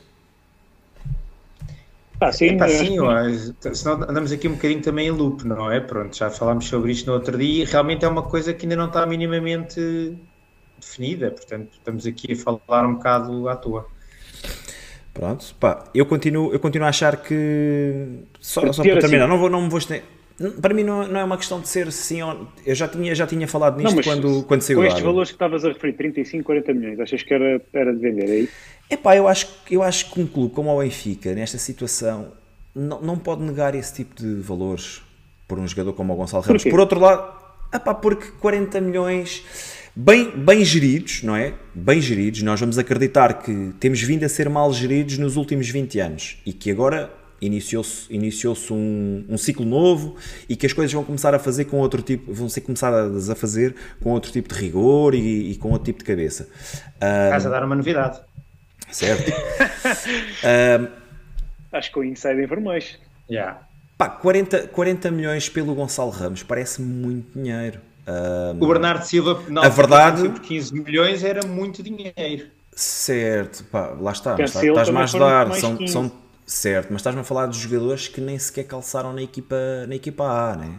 Não, não te estou a ajudar, nem estou a dificultar. Um deles, um deles, um deles jogou, jogou como defesa esquerda. É? O Gonçalo Ramos já mostrou qualidade na equipa principal, certo, não é, não é certo. uma incógnita. Por isso é que eu te digo, Rui, se nós tivéssemos capacidade de reinvestir esse, esses valores para reforçar uh, o plantel de outra maneira e para ir buscar uh, jogadores, jogadores com outro tipo de capacidade, opá, claramente, Gonçalo Ramos neste momento não vale 40 milhões de euros em lado nenhum.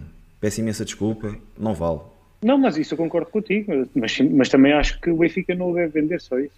Mas pronto, já, já percebemos também aqui certo. a sua posição. Mas eu, não, não, não, não, Rodrigo Pinho, sim. Mas eu, mas oh, oh, Tiago, eu no, há dois ou três episódios, eu acho, eu sim, há dois ou três episódios eu, diz, eu dizia que não, porque acho que o Gonçalo Ramos é um jogador para sair por mais. Mas a verdade é que nós não, nós não podemos negar esse tipo de ofertas. É só, é só isso. Acho... isso nessa, isso nessa parte é não concordo. O pessoal está aqui a dizer, ele vai valer muito. O que, o que, o que, Rui?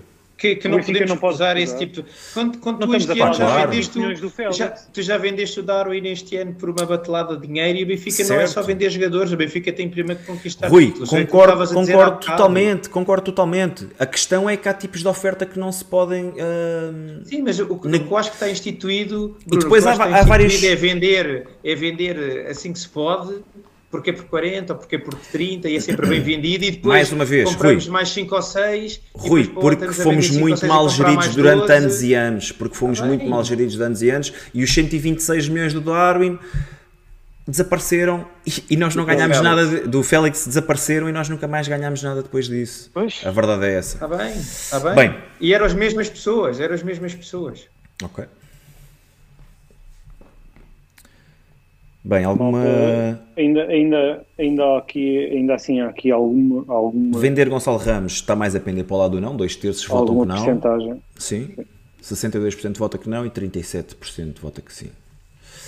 Bem, estamos despachados aqui do João Casta. Uh, próximo comentário, Rui Jorge 4136.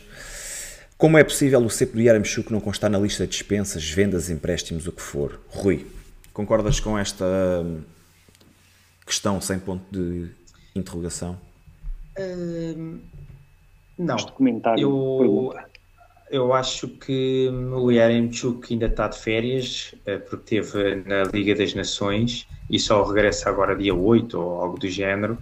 É, portanto, ele hoje não teve, não teve no treino aberto, mas eu quero acreditar que o Yaremchuk é um daqueles jogadores que pode vir a beneficiar muito de um Benfica a jogar de uma forma diferente e a criar muito mais uh, jogo dentro da área, porque eu penso que o Yaremchuk, do que demonstrou ao longo da sua carreira, acima de tudo é um finalizador eh, e eu acho que o, que o que aconteceu ano passado é que o Benfica, lá está, o que beneficiava o Darwin prejudicava muito o Yaremchuk porque era pontapé para a frente e apostar na corrida do Darwin e o, e o não é um jogador com essas características e portanto era muito difícil ele conseguir impor-se e mostrar a sua, a sua qualidade. Eu quero acreditar que o Aramchuk este ano pode vir a ser muito importante no, no plantel da Benfica porque lhe vejo qualidade e acho que a, a forma de jogar do Benfica, de que se pretende que o Benfica jogue para o ano pode vir a ajudar bastante este instinto matador do Yeremchuk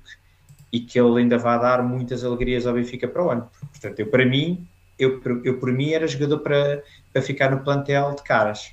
Tiago, vai ser o novo titular?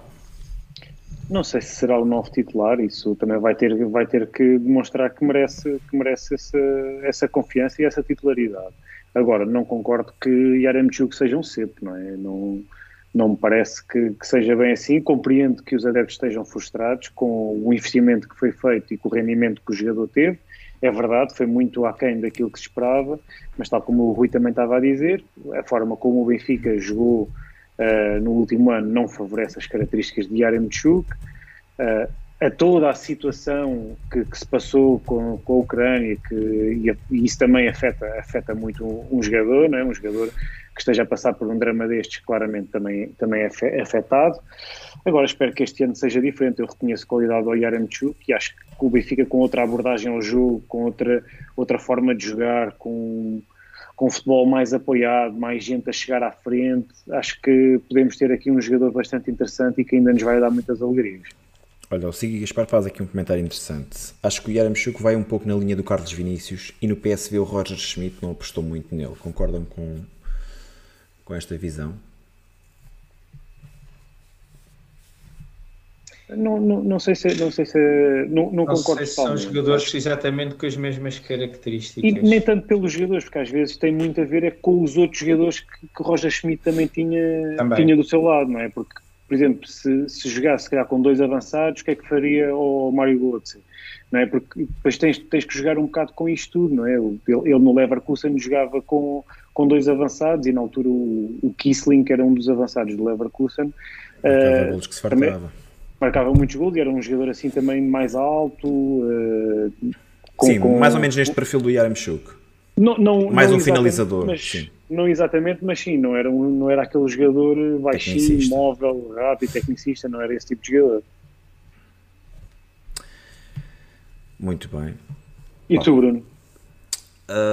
Não sei, pá, eu, eu, acho que o Yaremchuk vai ser, vai ser um problema, ou não, porque acho que depois temos, acabamos por ter lá outra solução. Mas acho que o Yaremchuk vai passar um mau bocado ainda com a questão da Ucrânia. Acho que a nível psicológico o jogador eh, pode não, pode não recuperar da maneira que nós estamos à espera. Um, não sei, muitas reticências em relação ao Yaremchuk. Acho, acho que o Yaremchuk já, já leva aqui um ligeiro handicap à, no arranque que é o facto de, de ter não, não menos duas semanas, duas semanas é. de atraso em relação aos colegas. Um, vou remeter para o treino de hoje e vale o que vale, que é absolutamente nada. Quem começa, quem começa a ponta de lança é o Henrique Araújo e eu acho, pronto, isto vale o que vale mais uma vez e estamos com uma semana de trabalho, mas eu acredito muito, muito seriamente que o Henrique Araújo possa ser o novo de referência do, do Roger Schmidt e acho que o Yaramchuk ainda vai ter que ainda vai ter que correr muito muito metro para conseguir chegar ao nível do Henrique Araújo depois do do Gonçalo Ramos uh, epá, e mesmo do Pinho e do Musa sendo que alguns destes haverão de ser dispensados haverão de ser emprestados etc acho que o Yaramchuk vai ser o, o último jogador na, na, na linha de partida um, atrás do Pinho e do Musa disseste tu? e do Seferovic não, não desses três não, porque claramente não, alguns vão sair. Porque, porque assim, eu acho, eu acho que ele pode não ser o novo titular, como tu estás a dizer, mas daí a, a estar em último das, dos nossos avançados. Claramente, claramente é vai arrancar em último, é o último a chegar, vai estar em último, mas mais uma vez. Não sei se, não sei se vai. Dentro destes jogadores que nós dissemos, Pinho, Musa e Seferovic, destes três eu acredito que dois saiam, ok? E acredito que Yaramchuk não saia. Um, é claro que ele depois vai ganhando, Pronto, vai ganhando é posições e não, okay. não, vamos, não podemos esquecer que o Yaramchuk é um jogador com outro tipo de estatuto. É um jogador internacional ucraniano. É, para mim é um jogador para ficar no plantel. Se depois vai ser titular, também, é também. 500, mas, mas é um acredito que... que... sem dúvida, que traz qualidade ao plantel da Benfica. Eu acho que sim, também concordo. Fechou. E, até porque neste, neste momento é, era difícil uh, uh, venderes, venderes o Yaremchuk a um valor semelhante àquele que, que o compraste, né? Acho que era muito difícil neste momento. Muito difícil mesmo. Diria até impossível.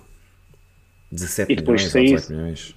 Se saísse Yaremchuk, se calhar também precisavas de reforçar e lá está, precisavas de ir buscar outro jogador. Ainda assim, neste momento, acho... 70% do chat diz que vai ser o novo titular. Eu acho que aqui também é um bocado a jogar com as opções que tu dás, né? Sendo claro. que a outra, a outra opção era mandar fora, a malta preferiu ficar com ela a titular. Claro. Isto, hoje, hoje, estás, hoje estás, a fazer mesmo eu testes não tô, à malta. eu não estou a fazer testes. Foi, foi, é, é, é, é, aquilo que está subjetivo na mensagem do, do Rui Jorge. É aquilo que está. Pá, ele diz: é dispensas, vendas, empréstimos ou vai ser o novo titular. Né? Também pode ser eh, útil ao plantel, etc. Mas pronto. Sim. Não podemos esquecer que ele é mesmo novo agora. Sim. Depois temos aqui o Camisola 10, que é o nosso Camisola 10, o nosso amigo Camisola 10, já fez parte aqui do nosso painel. Um, então, ele fala aqui no Ricardo Horta, acho que não vale a pena estarmos a falar sobre isto outra vez. Uh, ponta de lança acham que vai ser o titular? Um. Pronto, bora Tiago. Uh, neste momento ainda, ainda, está muito, ainda está muito difícil porque uh, até porque não sabemos exatamente qual vai ser o esquema a utilizar pelo, pelo Roger Schmidt isto pode, também pode ser variável de jogo para jogo, não é? Uh, pelo, que, pelo que se viu hoje no treino estava, estava a, a abordar o jogo com pelo menos aquela equipa de, de coletes jogou sempre mais em, em 4-2-3-1, digamos assim. Mas, mas não, não saberemos se vai ser sempre assim. Eu acho que, eu, eu, pelo menos eu gostava que o nosso ponta de lança, se jogarmos só com um, gostava que o nosso ponta de lança fosse o Gonçalo Ramos. Uh, não sei se será exatamente isso que vai acontecer. Uh, se jogarmos com dois, poderá ser Gonçalo Ramos e Aramchu, Gonçalo Ramos e, e Henrique Araújo. Uh, vamos ver. Acho que neste momento é prematuro dizer, arriscarmos aqui num, num nome será mesmo um, um, tiro, um tiro para o ar. Sim. Temos Olha, eu, eu, sou, eu sou um dos maiores fãs do Henrique Araújo, mas eu tenho dúvidas que ele já esteja preparado para ser o titular absoluto do Benfica. Acho que ele vai, ele vai crescer muito esta época e vai ser a época em que ele, de alguma maneira, vai, vai ganhar aqui uh, o seu lugar, um pouco como foi o Gonçalo Ramos este ano. Vai ganhar o, o, lugar, o lugar, no seu plantel. Uh, e eu também gostava de ver o Gonçalo Ramos como titular, até porque eu acho que o Gonçalo Ramos é um jogador que é um bom finalizador e dá muito jogo à equipa. E, portanto, podia ser aqui uma boa aposta. Agora, é difícil dizer quem é que pode ser o titular, pode haver aqui surpresas, não é? Uh, o Henrique Araújo pode efetivamente dar aqui algo que nós não, não estamos à espera, apesar de que, repito, eu sou um dos grandes fãs do Henrique Araújo. Agora, eu, eu tenho mais facilidade em dizer quem é que tenho a certeza que não vai ser uh, o ponta de lança titular do que quem vai ser. E, Pá, vamos, apontar, vamos apontar, aqui aos Rodrigo primeiros 6, 7 jogos Rodrigo da época. Pinha e Musa, Rodrigo Pinha e Musa, Isso é eu tenho a certeza que não vão ser, eh, não vão ser titulares.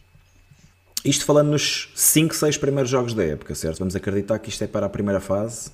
Pá, eu acredito que será muito entre o Henrique Araújo e o Gonçalo Ramos.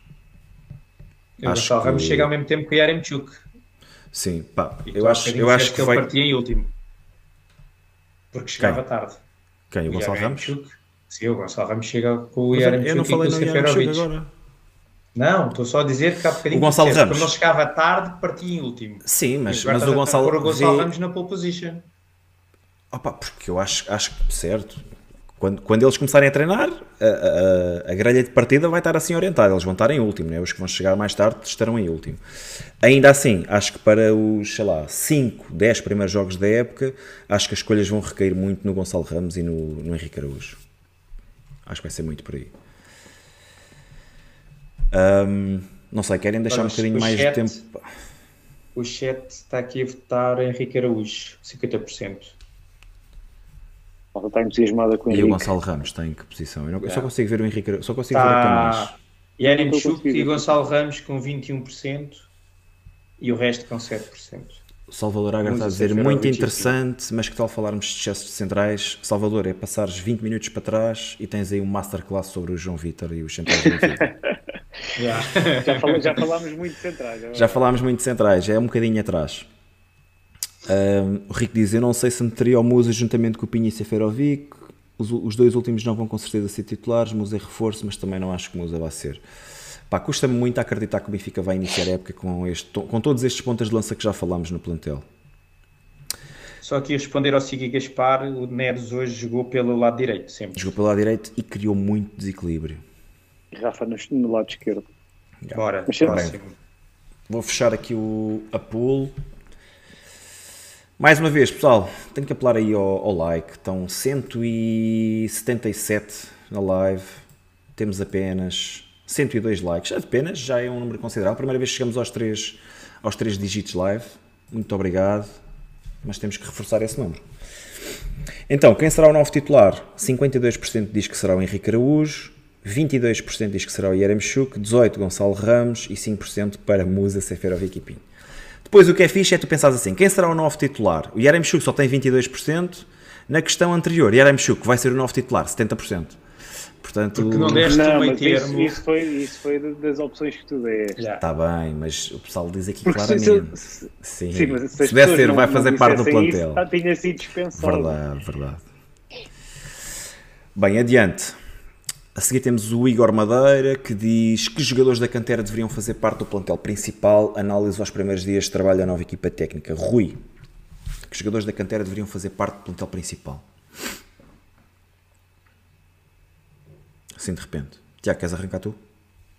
Se o Rui está ali bloqueado, posso arrancar. Rui, Eu acho Rui que está os, bloqueado. os, os jogadores que deviam fazer parte são já os jogadores que estão a integrar a, a pré- a pré-época. é? Nós já temos eh, Diego Moreira, António Tiago Gouveia, António Samuel Silva, Tiago Araújo, Martim Neto, Samuel André Soares, Gomes.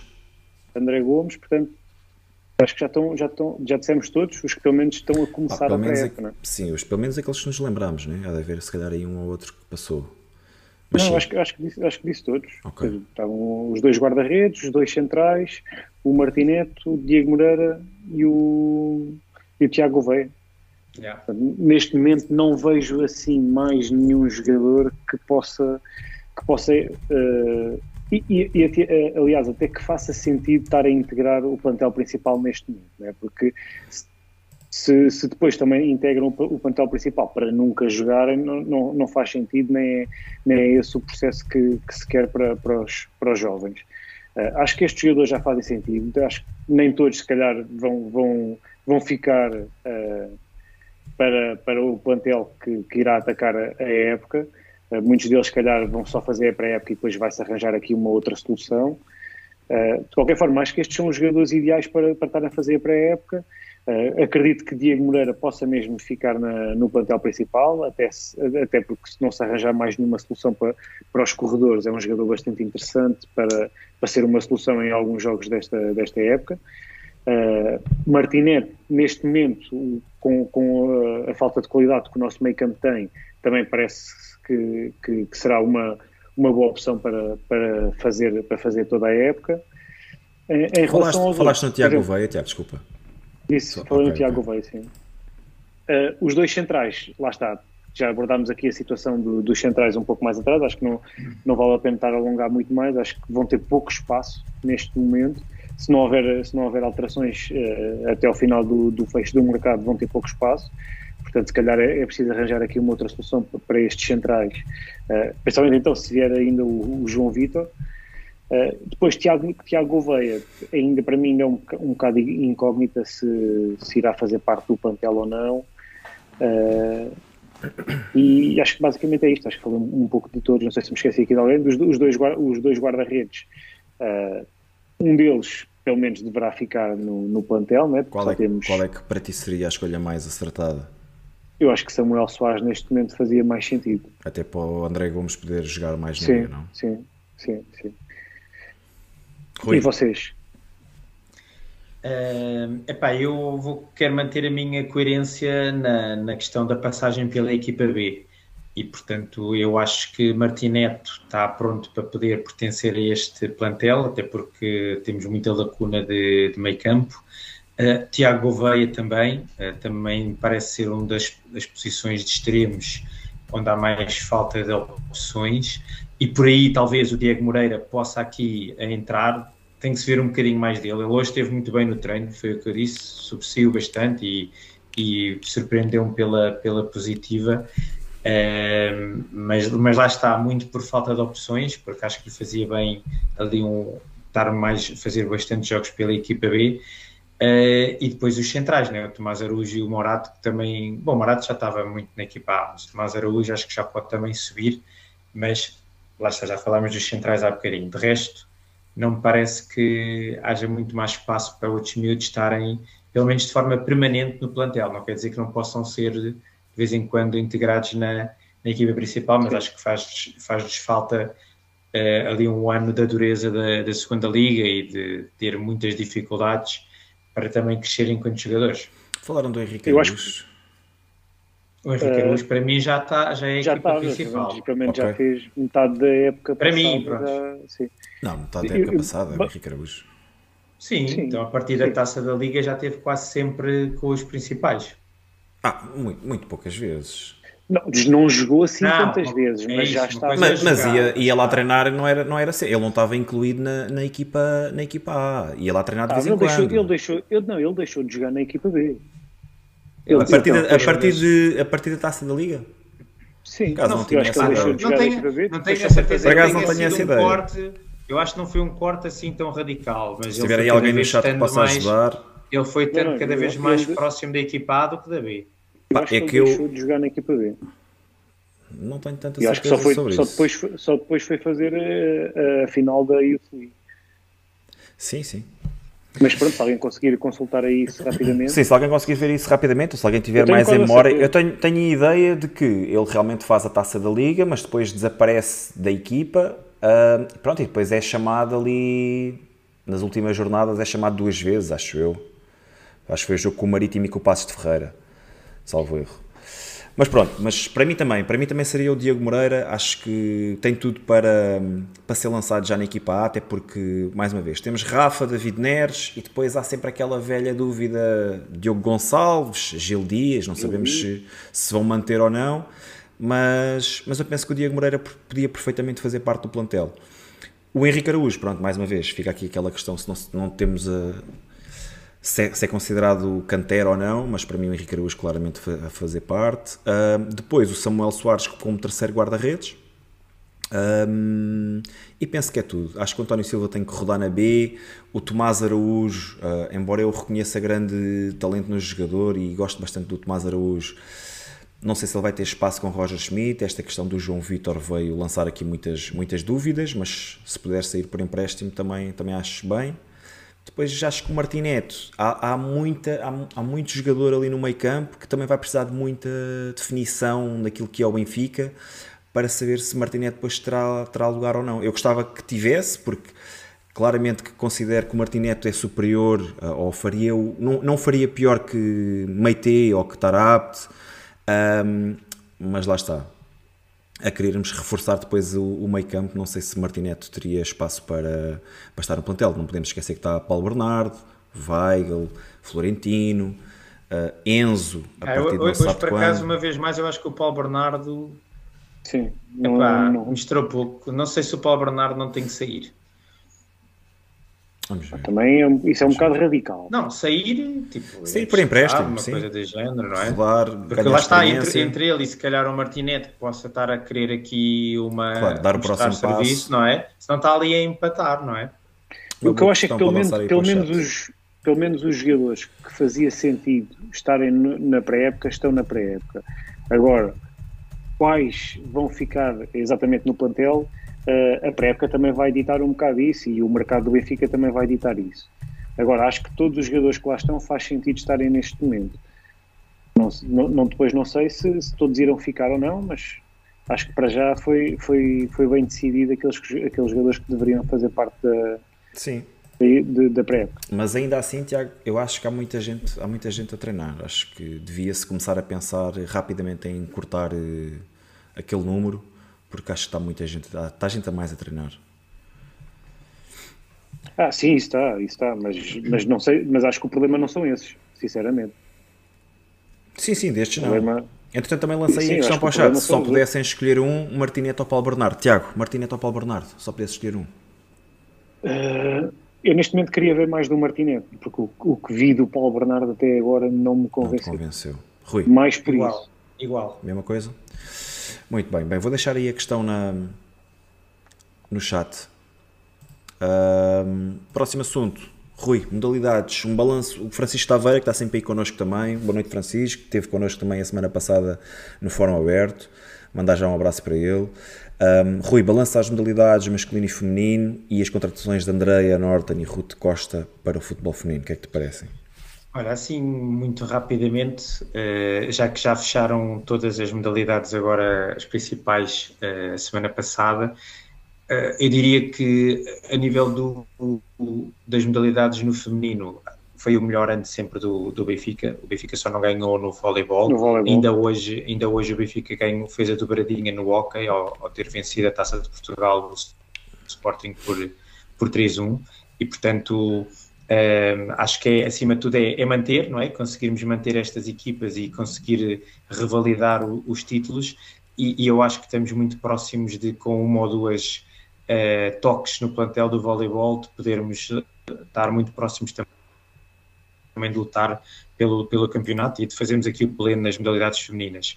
Uh, já agora, sem sair das modalidades femininas, dar aqui o toque só de que boa, são boas contratações, estas da Andrea Norton, que veio do Braga, e da Ruth Costa, que veio do Famalicão, guarda-redes. Uh, são, duas, são duas jogadoras que pertencem à seleção nacional, estão agora no estágio para, para o europeu, penso eu que vai acontecer agora em julho, e portanto, acima de tudo, são apostas no futebol português, em jogadores portugueses e com qualidade, não é? que estão na, que estão na, na seleção, e portanto, parece-me que são apostas daquelas. Eh, uma aposta garantida, né? que não há aqui muito margem de, de erro.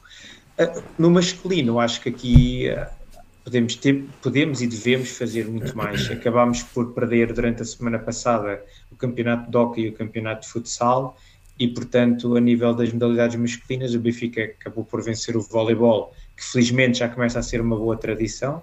Penso que já é o tricampeonato e, portanto, é uma equipa que basicamente domina a modalidade em Portugal e conseguimos recuperar o campeonato de basquetebol, uma modalidade em que também há sempre um investimento gigante por parte do Benfica e estranho era como é que nós não éramos campeões há três ou quatro anos. Agora, de resto, acho que o Benfica tem que fazer melhor. O, handball deu um salto muito grande este ano. Conseguimos ganhar uma competição europeia muito relevante e foi muito bom para a, para a modalidade, para mostrar que é possível vencer-se nesta modalidade e, portanto, temos que continuar a apostar forte, porque é uma modalidade em que quer o Sporting, quer o Porto, tem equipas muito, muito poderosas e, portanto, não é fácil lutar pelo campeonato, mas o Benfica tem que fazer por isso. Uh, o, o hockey, acho que ficou provado que o Benfica poderia ter sido campeão. Acho que foi uma equipa que durante o ano, uh, se calhar, não levou tanto a sério a fase regular e depois o peso da, do, dos playoffs e do jogar em, em casa, o último jogo, foi, foi muito relevante. Acho que se o Benfica tivesse feito o último jogo, o último jogo em casa, tinha sido campeão. E as ausências é, também no último jogo também pesaram muito, não é? Também, sim, sem dúvida. Eu estou convencido, eu vi os dois jogos do Benfica em casa e estou convencido que o Benfica tinha melhor plantel e melhor equipa que o Porto. Mas pronto, lá está, pusemos-nos a jeito de poder isto depender para, para o Porto. E por fim, o futsal eu acho que também tem que ser algo em que o Benfica tem que dar uma grande volta, porque o Benfica está efetivamente. Já estão a sair alguns jogadores. Só existem duas equipas, não é? Em Portugal, vá, que lutem pelo título, acaba por ser sempre um Benfica Sporting, e ao dia de hoje estamos com uma grande diferença, na minha opinião, continuamos com uma grande diferença para o Sporting uh, e acho que não, já disse isso da última vez, não, não tem só a ver com os jogadores, tem também muito a ver com o treinador. Portanto, acho que uma das coisas principais é a mudança de treinador no futsal, porque acho que aí estamos muito abaixo do, do treinador do Sporting e, portanto, acho que é, é importante, porque estamos há, há demasiado tempo. Eu acho que li nos últimos 20 títulos do futsal, o Benfica o Sporting ganhou 16 ou 17 e, portanto, o Benfica tem que fazer alguma coisa para mudar este rumo. Senão o Benfica não pode aceitar ser o eterno vencido no, no futsal. Sim. Acho que o Rui já fez aqui um excelente Sim, resumo não, daquilo que foi o ano das modalidades. Só acrescentar aqui também às contratações para o futebol feminino a Daniela Silva, o Luís Couto chamou a atenção aí no, no chat e bem, contratado ao, contratado ao Famalicão, também do Famalicão, já assinou sim. também uma boa contratação. Muito bem. Estamos mais despachados, pessoal. Vamos começar a dar corda aos sapatos. Vamos passar tarde. aqui para a camisola, para a nova camisola deste ano, uh, que, foi, que foi divulgada esta semana. Esta camisola, vou só mostrar aqui algumas fotos a mais. Tiago, o que é que te parece? Já compraste? Uh, não, ainda não comprei. Mas vais comprar. Uh, eu, vou, eu, vou, eu, vou, eu vou ser sincero, eu sou um gajo simples, portanto, eu sempre que vejo uma, uma camisola do Benfica que é, que é vermelha e tem um bocadinho branco, eu Já te conquistaram. Ok. Sim. Eu sou o que é que achas ali das risquinhas no meio? Não, não desgosto, não desgosto. Se, se preferia sem riscas, sim. Rui, tu para, já para mim, é, para mim é quanto mais simples, para mim é quanto mais simples melhor. Uh, epá, eu como alguns de vocês já vão sabendo, eu faço coleção de camisolas do Benfica e portanto uh, já comprei uh, esta, esta camisola principal e eu estou um bocado como o Tiago, acho que isto não há muito a inovar na camisola do Benfica, ela tem que ser vermelha e tem que ter estes pormenores brancos, uma coisa Sim. que não pode acontecer era aqueles pormenores pretos da, da camisola de há duas épocas atrás, porque o vermelho e branco é as cores do Benfica e portanto são essas que têm que de alguma forma estar presentes. Depois, eu sou muito fã destes pormenores, tipo marca d'água na, na camisola, e portanto estas risquinhas gosto sempre. Podia. As risquinhas são em textura, não é? Tipo marca d'água, mas, mas tem uma ligeira textura. A do, a, do, a do, ano passado parecia tipo uns alvéolos que tinha, que também era espetacular. Tudo que faça aqui algo que, acima de tudo, porque é difícil de imitar, estão a ver? E eu irrita-me imenso este mercado paralelo agora de camisolas dos clubes de, que se compra por 10 euros ou 15 euros, que, que são muito fáceis de imitar, e, e este tipo de, de pormenor. Uh, faz com que esse, a produção desse tipo de camisolas encareça muito mais e seja muito mais difícil de, de imitar e, portanto, também mitiga muito essa contrafação. E, portanto, tudo que seja esse tipo de marca d'água acho que é, acho que é espetacular. Um, e, portanto, acho que é uma camisola muito bem conseguida. Acho que está, está bonita, não tenho muito a dizer. Muito bem. eu também gosto da camisola no geral. Uh, acho que é muito parecida com esta camisola que eu tenho, que é de 18 19. Tirando as, as listas de Adidas ali por cima dos ombros, é uma camisola muito similar a esta. Uh, eu gosto bastante. Acho que é um, mas que é um pormenor, é um pormenor super interessante. Hein? Estas, uhum. estas listas de Adidas no, nas, nos ombros já há algum tempo que não havia e eu gosto muito desse detalhe. Pessoalmente, não gosto muito da, das listinhas, da, daquelas riscas ali no meio não, não me dizem nada, uh, preferia que fosse lisa, mas pronto, isso é uma questão pessoal. O que é que esta camisola teve muito teve de muita discussão esta semana? Foi uh, a ponto 25 de Abril estar representada, portanto, uh, no verso, portanto aqui próximo da zona da nuca, na parte traseira, um, próxima da gola, ter representada a, ponto 25 de Abril. Tiago, gostas deste Isto segundo aquilo que, que o Benfica uh, lançou também nas redes sociais, é alusivo ao facto de, de se fazer aqui uma pequena homenagem a Lisboa. Gostas da Ponte 25 de Abril? Qual é, é a tua opinião em relação a este assunto? Eu vou-te ser sincero, eu quando vi eu pensei que, que isto seria para fazer aquela ligação entre o Seixal, não é? Porque o Benfica treina no Seixal, tem lá o seu centro de estágios e não sei o quê, e pensei que fosse uma alusão a isso. Uh, depois uh, é que me disseram que, que, que, a explicação tinha sido que era para, para, para fazer aqui uma pequena referência à cidade de Lisboa. Ah, vou ser sincero, se fosse a cidade de Lisboa, eu teria outras. outras acho que não, é, não é isto que distingue, não é isto que distingue a cidade de Lisboa, haveria outras, outras coisas mais. Uh, tipo sejam mais, icónicas. São mais icónicas da cidade. Tipo um tuk-tuk. Um elétrico. Martim Nis, ah, ao domingo de manhã acho, acho, que haveria, acho que haveria outras coisas. Portanto, mas não me, faz, não me faz grande confusão, vou ser sincero. Não me faz grande confusão. Agora, sendo assim. Deixavas não, de comprar a camisola por causa da ponto 25 de Abril? Não, não deixava. Mas acho que a explicação não faz grande sentido. A Ou pelo menos a escolha. Do, é de ser, é ser representativo de Lisboa, é isso? Sim, sim. Ok. Rui. Epá, sim, acho que este é um assunto que não me parece que seja o mais crítico em torno da camisola. Mas deu chapada uh, no, no Twitter. De, sim, porque acho que acima de tudo uma da, um bocado da discussão passava também pelo facto do Benfica não ser um clube só de Lisboa, não é um clube do mundo, uh, mas não podemos negar que o Benfica nasceu em Lisboa. Uh, agora, eu acho que se a ideia era fazer referência ao, ao local onde nasceu, se calhar poderia ficar, podia-se fazer referência, por exemplo, à farmácia Franco, uma coisa deste género, uh, porque pronto, acabava por ligar não só à cidade, mas também efetivamente ao, ao local onde o Benfica foi, foi fundado, não é? onde nasceu. Se calhar, é pá, mas isso é, acho que é um. Mas achas, achas que isto também não pode, não... Ser, não pode ser um primeiro passo para podermos ter outro tipo de simbologia, depois também elusiva, este. Pronto, que possa ser utilizado no, na, camisola, na camisola oficial? Ah, talvez. Eu, por exemplo, eu gostava muito do, do 1904, que estava antes uhum. no lugar da, da ponte. Não, não, não, Acho, que fazia mais vezes, sentido. Acho que fazia acho, mais sentido. Sim, acho que era uma alusão ao ano da fundação e acho que há coisas que às vezes não vale a pena estar a mudar porque não se ganha muito com isso, não é? Pronto, Quanto lá está, a camisola é aquilo, a camisola dá um toquezinho, é, é listas de um lado, listas do outro, é uma risquinha da coisa, porque às vezes quanto menos se mexe, melhor, não é? Deixem-me só acrescentar aqui uma informação que o João Santos meteu aqui no chat, que, que ele diz que mesmo, mesmo, as linhas em textura que vocês estavam a falar há pouco, uh, segundo a Adidas, é para representar os cabos da ponte. Faz sentido, faz sentido. Pois, uh, mas pronto, lá está. Não me parece que seja, não me parece que seja algo que também seja crítico na camisola. Sim, Percebo quem possa não ter adorado, mas lá, lá está. Isto é um bocadinho como o Bruno estava a dizer, que prefere não ter as linhas, isto nunca se consegue agradar a todos. Claro, Exato, portanto, é possível. Se, Pá, eu, é questão, como eu digo, para mim é, se for vermelho se, e branco, é isso. Já, eu, já, já está a E a camisola em si é A camisola principal for, era vermelha e preta, isso para mim mexeu muito comigo, porque nem parecia o vermelho do Benfica.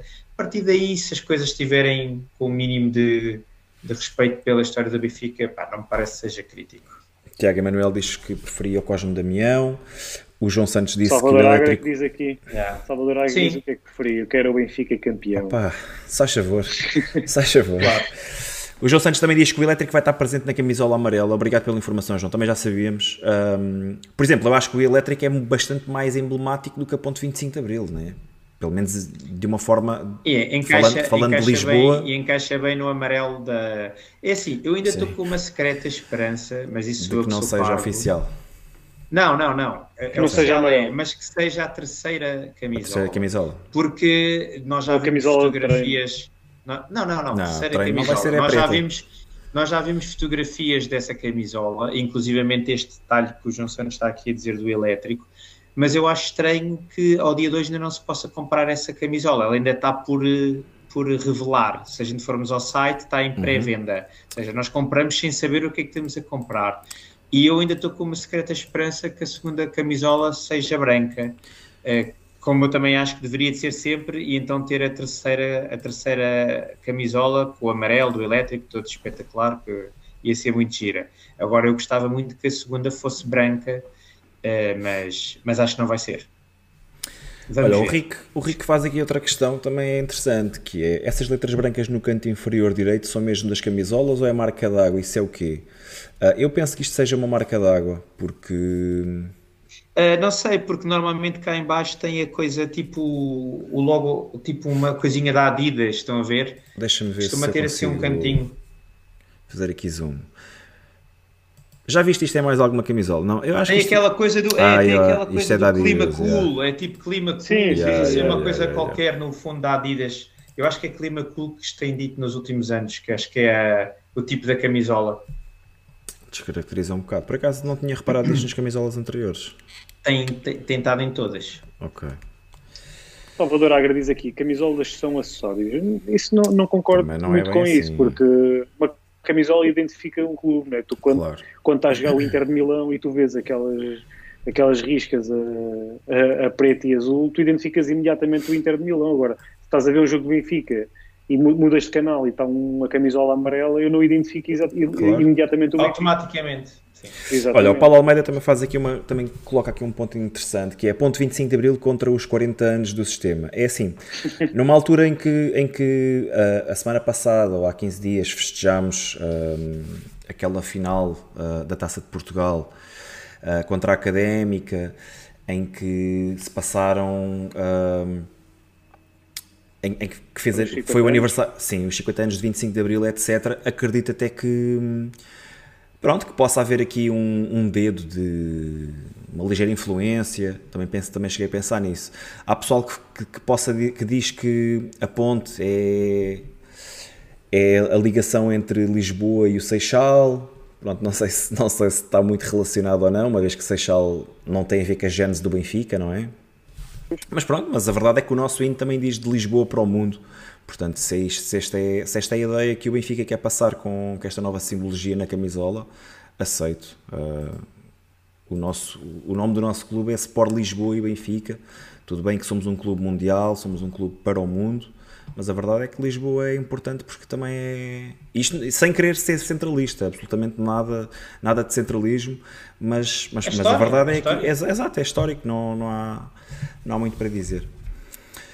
Bem, e, e é isto. E com, com, esta, com esta camisola, a camisola oficial para 22-23, nos despedimos esta noite. Só para terminar aqui mais uma vez a votação do chat. A ponto na camisola. Uh, 55% diz que sim, 22% diz que não e 22%, os outros 22% diria que preferia outro tipo de ícone. Muito bem. Pessoal, foi o episódio 42 do Bigode ao Benfica. Muito obrigado por terem estado desse lado. Uh, Muito obrigado mesmo. A pré-época continua. Foi um episódio impecável. Tive muita gente mesmo a participar. Muito obrigado a todos. Ah, o, pessoal que, o pessoal que se juntou hoje a nós, que não tenham subscrito o canal, não, se, não desligue sem o subscrever. E, e agora ao saírem, deixem o like na, no episódio. Foi... Obrigado a toda a malta que esteve aí no chat. Obrigado por terem vindo e terem a, fazer comentários e à malta que deixou, que deixou estas perguntas no Twitter. No Twitter aproveitámos claro também para fazer um bocado aqui o balanço da, da atualidade. Muito obrigado mesmo a todos. Viva o Benfica. Pessoal, um grande abraço. Viva, Viva o Benfica. Benfica. Um grande abraço, bigodes. Obrigado.